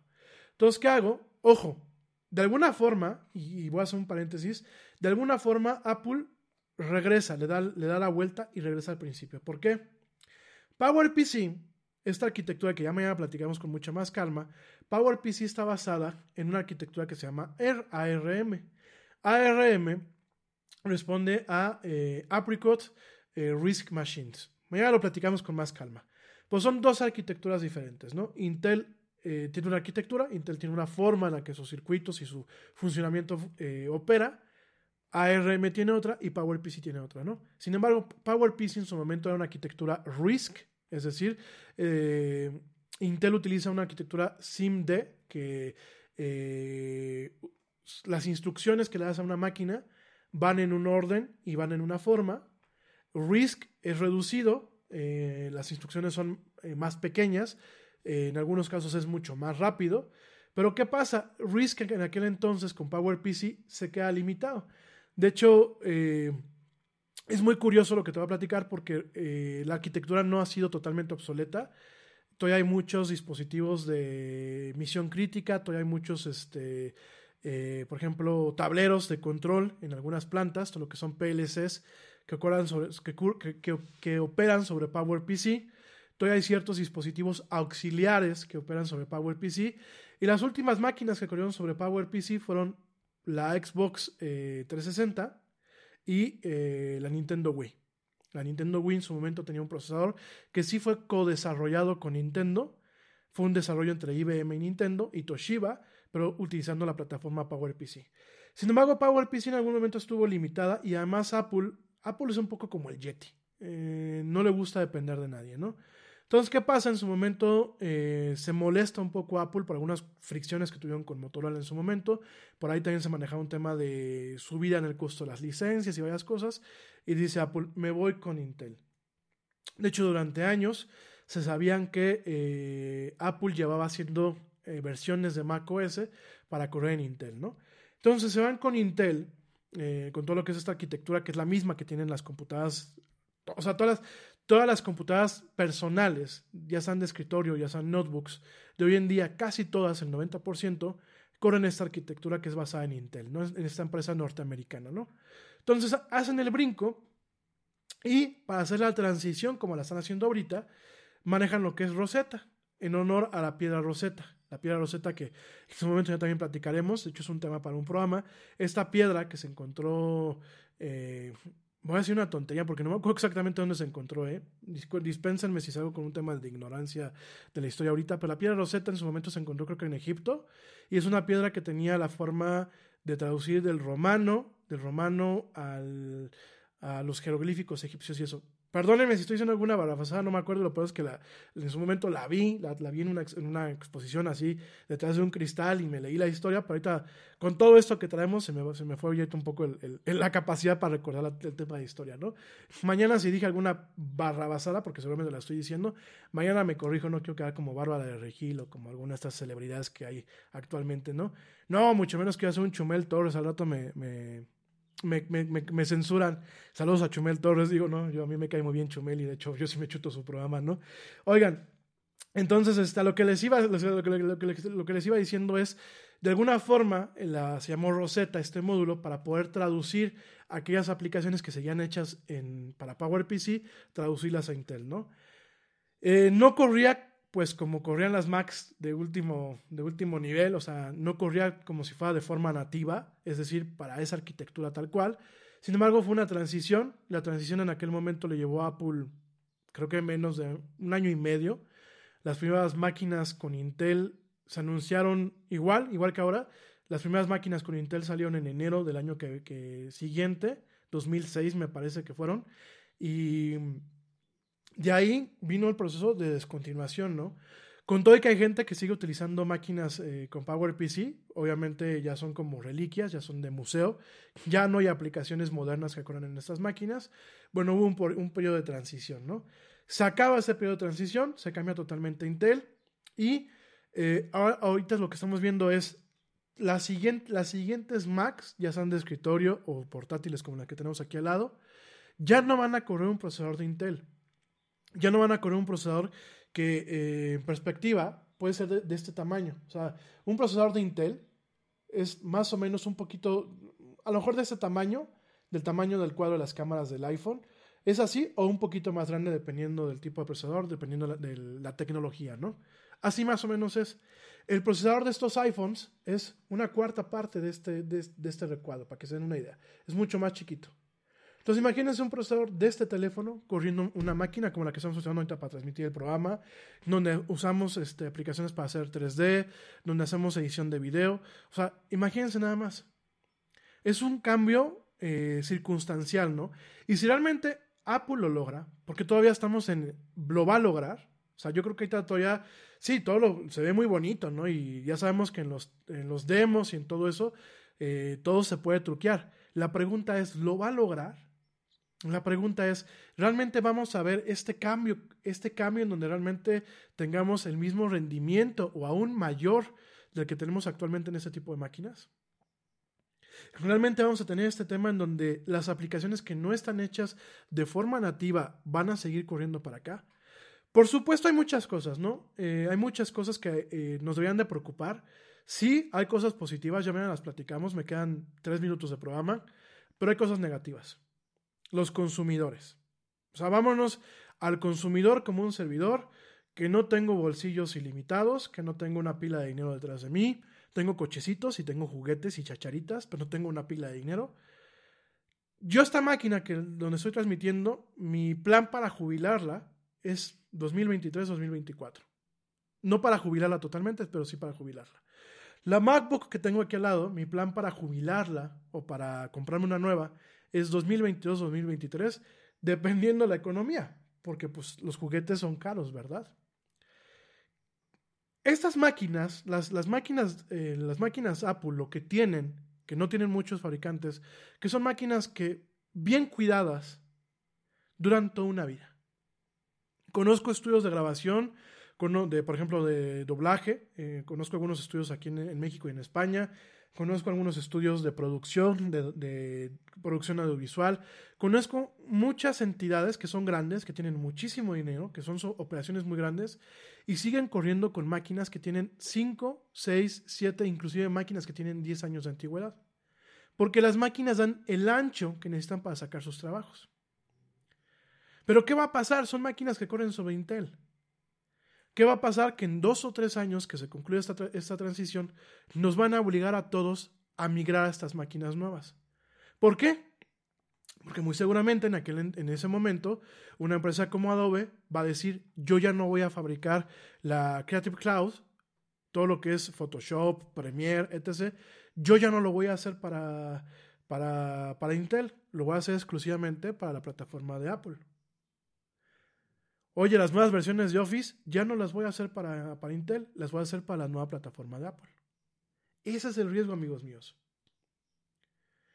El riesgo no es para la gente que compra los dispositivos nuevos, que bueno, siempre hay el costo de- del early adopter, ¿no? Del que agarra y dice, pues ahora que van a salir las máquinas en el 2021, me voy a comprar la primera máquina con este chip, ¿no? Como pasó con la Surface Go, como ha pasado con muchas cosas, ¿no? Ese no es el riesgo, amigos míos.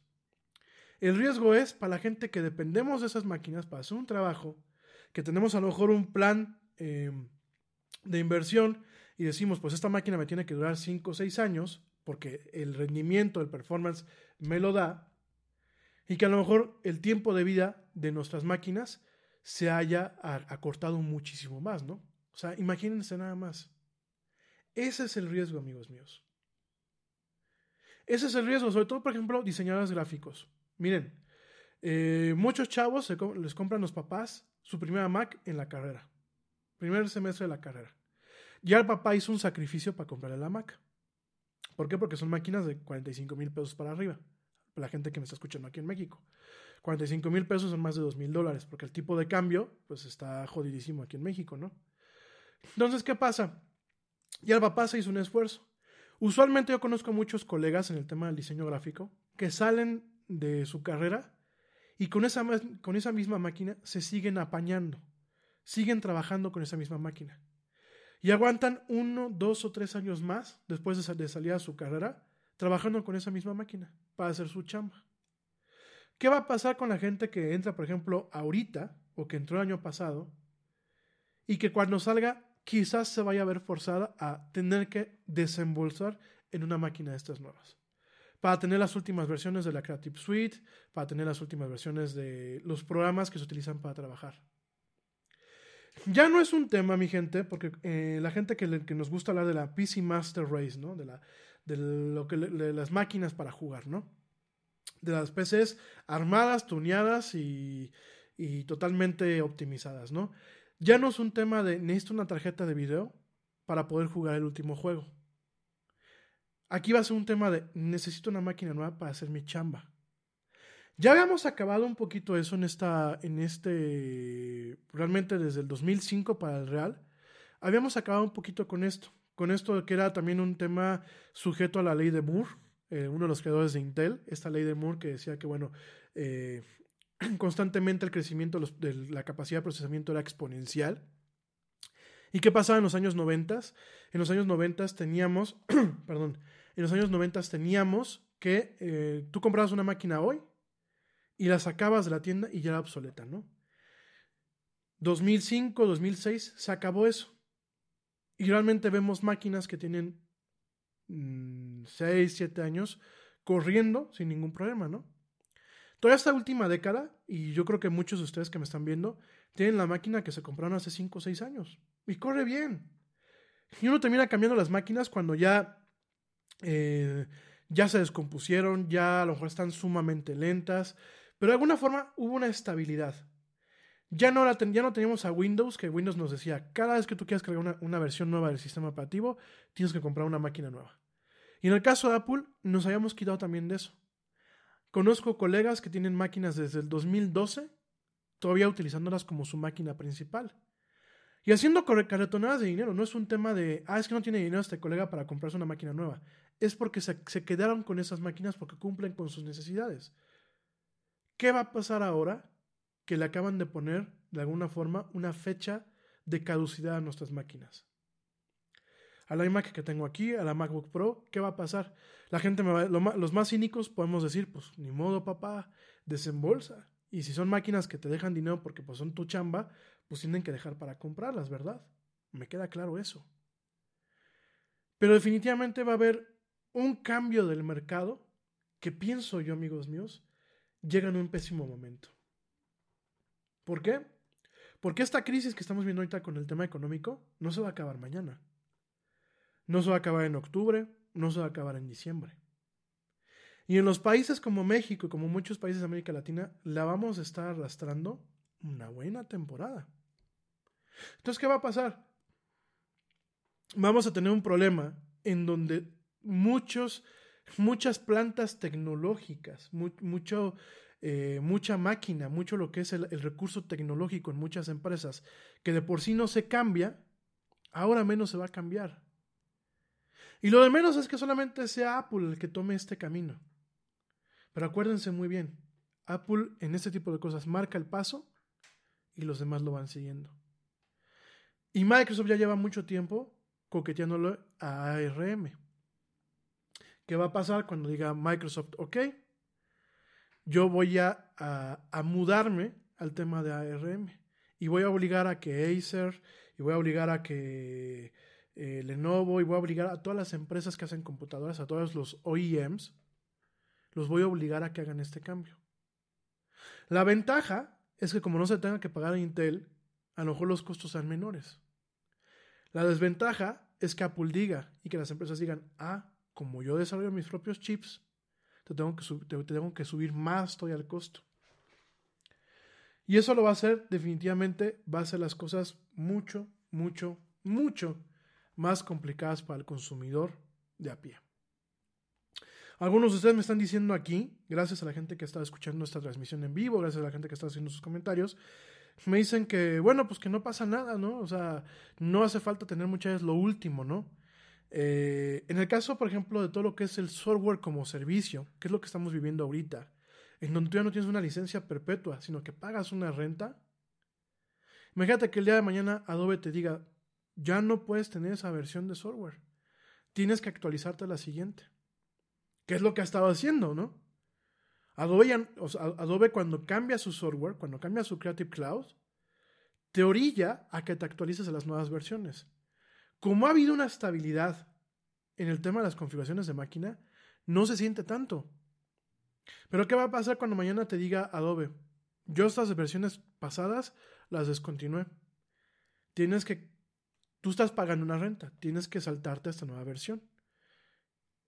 Y esta nueva versión solamente corre en máquinas que tengan los chips de Apple o los chips de Microsoft en el caso de ARM. ¿Qué vamos a hacer, gente? ¿Qué va a pasar con los costos? ¿Qué va a pasar con las empresas que ahorita se van a ver golpeadas? Porque yo no dudo que Intel, y es más, déjenme lo checo directamente antes de irnos, yo no dudo que las acciones de Intel hayan sufrido tremendamente ahorita, ¿eh? No lo dudo. Vamos a ver en cuánto sale el, stock de Intel ahorita. Stock. mm, Intel. Stock. Vamos a ver en cuánto está, amigos míos. Fíjense. Bueno, Intel, ah, vamos a ver, vamos a ver, vamos a ver. Intel Corporation ganó, ahorita ganó 0.55, pero había caído, mi gente. Fíjense, ahorita la, la acción está en 60.17, pero al comienzo del día había caído a, 50 y- a 50 y- 59.62. Ahorita va ganando eh, 0.90, ni siquiera un punto com- completo, ¿no? De hecho, eh, lo que estamos viendo ahorita en, en- la pantalla, digo, lo estoy viendo yo aquí, estamos viendo que en su momento tuvo una caída al principio del día. De hecho, no, de hecho, déjenme ver. Sí, tuvo una caída tremenda, mis, mis amigos. Fíjense, a, la- a las 2.56 tiempo central de, la- de Estados Unidos, había cotizado en 60.38. Ahorita está cotizando en 60.17 la acción. Pero al principio del día había cotizado en 59.65. Y ayer y antier, o sea, alrededor del, del día, alrededor de los días pasados, estuvo cotizando eh, muy por debajo del valor por medio de la acción. 58, 57, 54. No, no, no, no, no, miren, esto es del día, perdón, déjenme poner la del día de hoy. De hecho, déjenme les comparto rápidamente la pantalla. Y ya me voy, eh, ya me voy, ya les prometo que me voy. Miren, déjenme ver, esa no es. Vamos, bueno, utilizamos esta. Miren. Mm, Intel Stock. Ahí está. Entonces, lo que estamos viendo en esa pantalla que les acabo de, mostrar, fíjense, esto es del día de hoy. A las 10 a.m., que fue cuando empezó el evento de Apple, 10 a.m. central. Empezó la, la- la- la acción a 59, 59. Entonces, fíjense aquí el tropiezo, ¿no? 59.37. Y después fue subiendo, fue subiendo, fue subiendo, fue subiendo, fue subiendo, fue subiendo. Vino el anuncio de Apple, se cae, sube y vuelve otra vez en caída. Esta subida, ¿por qué es? Porque, bien lo dijo Tim Cook, todavía vamos a tener algunas máquinas de Intel en el mercado. ¿Pero qué representa esto? Que el día de mañana ya no las van a tener. Y obviamente Intel va a perder, va a perder mercado, ¿no? Vamos a ver aquí también lo que se viene, y digo, ya mañana lo vamos a platicar con calma, es en algún momento lo que es la tablet, lo que es el concepto de las tablets, quizás el día de mañana, para bien y para mal, porque la tecnología se avanza, gente. O sea, a mí hay cosas que no me, que no me gustan, pero en algún momento nos vamos a topar con que esta tablet y la computadora van a hacer lo mismo. Tú ya no vas a comprar una máquina completa con su teclado y con sus dispositivos de salida y eso. Vas a comprar una tablet a la cual le vas a comprar accesorios. Y por un lado eso está bien, porque vas a tener una modularidad eh, tremenda, ¿no? Que de alguna forma fue lo que en su momento, pues, llevó a la cima al- a la PC que conocemos hoy en día. El problema, ¿saben cuál va a ser? Que nos va a costar más caro tener una computadora. Ya hoy en día, el tener un teléfono celular ya no sale bastante caro. Ya el simple hecho de que tú compras un teléfono y le compras la garantía extendida, le compras la fundita, le compras la pantallita, le compras todo. O sea, este, este teléfono no cuesta 20 mil pesos. Ya cuando le sumas todo, ya te sale en 25 mil, en 30 mil, en 40 mil. A las fundas, hasta una funda, me dice la gente, es que una funda barata, sí, la funda barata, pues chequen cuánto cuesta una funda del Yeti en la tienda del Yeti, ¿no? Y digo, y eso que son aquí bar- baratas, baratas, arbanos baratas, ¿no? Entonces, fíjense todos este- estos cambios. Son cambios que sí eh, van a revolucionar la tecnología en muchos aspectos, pero están fomentando mucho más el tema del consumismo. Que, a ver, yo, Dios bendiga el capitalismo, y lo vuelvo a decir como siempre lo digo, ¿no? Eh, pero creo que el capitalismo debe de adecuarse. Creo que ya no puede ser el mismo capitalismo agresivo que estamos sufriendo. Y creo que el consumismo, eh, yo creo que se vale, gente. Si alguien quiere gastarse su fortuna en comprar chácharas, juguetes, robots, cochecitos como los de aquí atrás, eh, ropa, creo que cada quien el trabajo que hacemos estamos muy libres. Yo no quiero agarrar y decir, vamos a mandar, yo mismo gasto en chucherías, ¿no? Eh, no me gustan mucho esas corrientes del pensamiento en donde como yo no puedo comprar, no quiero que los demás compren, ¿no?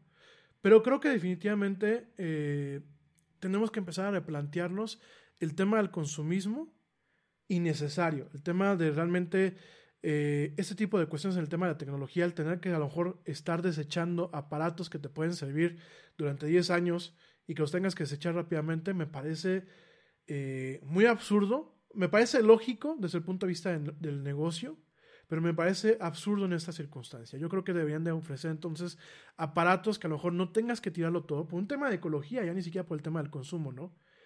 Que a lo mejor no tengas que tirarlo todo, que tú nada más quites un módulo, lo cambies, lo recicles y pongas un módulo nuevo. Como en mucho tiempo así funcionó la PC, ¿no? Entonces me parece muy, muy riesgoso lo que está haciendo Apple. Eh, vamos a ver qué tal le, parece la apuesta. Digo, ya mañana con más calma platicamos todo, eso, todo esto. Pero a lo que voy es, esto fue un evento muy variopinto, mañana también lo platicamos. Fue un, un evento que no se transmitió en vivo, fue producido todo previamente, utilizando las instalaciones de Apple, me quedó muy claro el escenario del, del Steve Jobs Theater, el lobby, me gustó mucho el tema de las transiciones. Eh, repito, el laboratorio de Apple, el laboratorio de chips de Apple, quizás el que están mostrando ahí, ese es el, el, que tienen ahí en Cupertino, pero realmente los chips donde se producen, y esto lo digo para que ubiquemos un poco el tema de la globalización, los chips y el cuate que estaba ahí hablando, el señor Johnny, Johnny, no Johnny, sino el otro señor, se me fue el nombre, ese señor es israelí y ese laboratorio de diseño de, chips está en Israel, cerca de Tel Aviv, en una parte que se llama Rabat Gan, ¿no? Entonces, todo esto lo platico para qué? Pues para tener un poquito de cultura general, pero también lo platico para que veamos todo aquello que en algún momento se puede, sumar, se, se, puede sumar al costo de estas máquinas, ¿no? El día de mañana que Apple me diga, no, pues yo ya tengo que fabricar mis chips, ya no se los compro a Intel, Intel me los daba con un cierto descuento, ¿no? Ya yo los tengo que fabricar y yo los diseño, ya tienen un costo ese diseño, ¿no? en fin, y obviamente lo preocupante no solamente es Apple, porque pues si Apple fuera el único bicho raro, adelante, hay muchas alternativas en el mercado, ¿no? El problema es que muchos fabricantes lo van a empezar a hacer. Microsoft ya lo empezó a hacer, te vuelvo a repetir, ya hay Surface que corren directamente en ARM, con una versión específica para ARM, y pues ahora Apple, vamos a ver qué pasa, ¿no? En fin, mi gente ya me voy, mañana platicamos con más detalle, fue una presentación un poco carrereada, fue una presentación este, que no salió como yo quería, sobre todo mis amigos de YouTube que se pusieron todos esponjosos. Fíjense, Facebook, como si nada, ¿eh? Y YouTube, hasta la fecha, hasta, hasta esta hora no me ha mandado ningún mensaje diciéndome eh, qué onda, ¿no? No me ha dicho, oye, eh, estas fueron las violaciones que tuviste, o esto fue lo que hiciste mal. Nada, mi gente, no me ha mandado nada. O sea, no me ha dicho, oye, pusiste algo pirata, oye, te lo bajaron. No lo sé, mi gente. Pero bueno, les ofrezco una disculpa. Este tipo de eventos los vamos a cubrir, pues en adelante los vamos a cubrir a través de Facebook Live y a través de Twitch, que ahí en Twitch tampoco tuvimos ningún problema. Eh, definitivamente creo que a Google hay que bajarle un poquito, dos rayitas el, la preponderancia. Y bueno, vamos a ver esto. Ya mañana eh, mando saludos. Gracias a la gente que me siguió. De hecho, bueno, creo que esa es una de las transmisiones en vivo que más gente me ha seguido. Gracias. Eh, definitivamente, bueno, pues eh, ha sido un evento sustancial en el sentido de todo lo que se presentó. Sobre todo, bueno, pues el cambio. El cambio que se viene directamente a los chips de Apple. Y Vamos a ver en qué momento la computadora se coma el teléfono o el teléfono se coma la computadora. Eh, se los dejo de tarea, ya mañana lo platicamos, pero creo que eso es lo que, lo que va a pasar, ¿no? En algún momento nos vamos a topar con un dispositivo que no sea ni un teléfono, ni una tablet, ni una computadora. ¿Qué dispositivo será? Vamos a ver. Mi gente, mil gracias, pórtense mal, cuídense bien, pasen la excelente, buen principio de semana. Gracias por acompañarme en esta cobertura especial, sobre todo que hoy es lunes. Te recuerdo que a través de Spreaker y a través de Spotify, Radio y demás plataformas pueden escuchar esto en diferido y lo van a poder ver, eh, pues con todo lo atropellado que estuvo, lo van a poder ver a través de Facebook Live directamente. Gracias, tengan un excelente día, un excelente arranque de semana y nos escuchamos mañana. Pórtense mal, cuídense bien. Y como dice el tío Yeti, vámonos. ¿Por qué? Porque ya nos vieron. Nos escuchamos el día de mañana. Y nos vemos el día de mañana.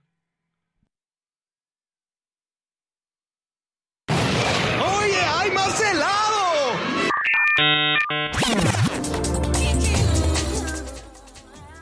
Que la actualidad no te deje helado. Te esperamos en la siguiente emisión de La Era del Yeti.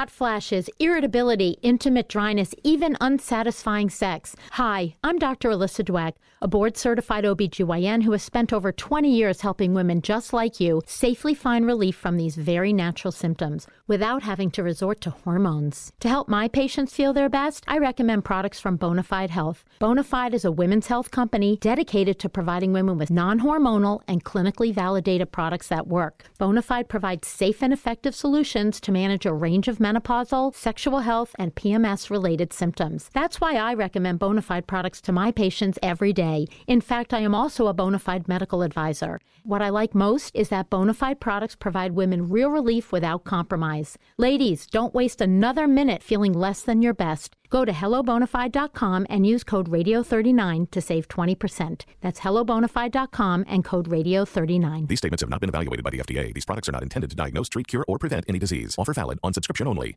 En Target, la salud de todos es nuestra máxima prioridad. Por eso requerimos que todos usen mascarilla o alguna otra cubierta en el rostro, además de dar mascarillas y guantes para proteger a nuestro equipo. Todos los días limpiamos las tiendas a profundidad, también los carritos y canastas después de cada uso. Recuerda que cuentas con nuestros servicios de compra fácil, sin contacto, como Drive Up y entrega el mismo día. Creemos en estar siempre cuidándote. Siempre lo haremos. Conoce más en target.com diagonal a Bullseye View.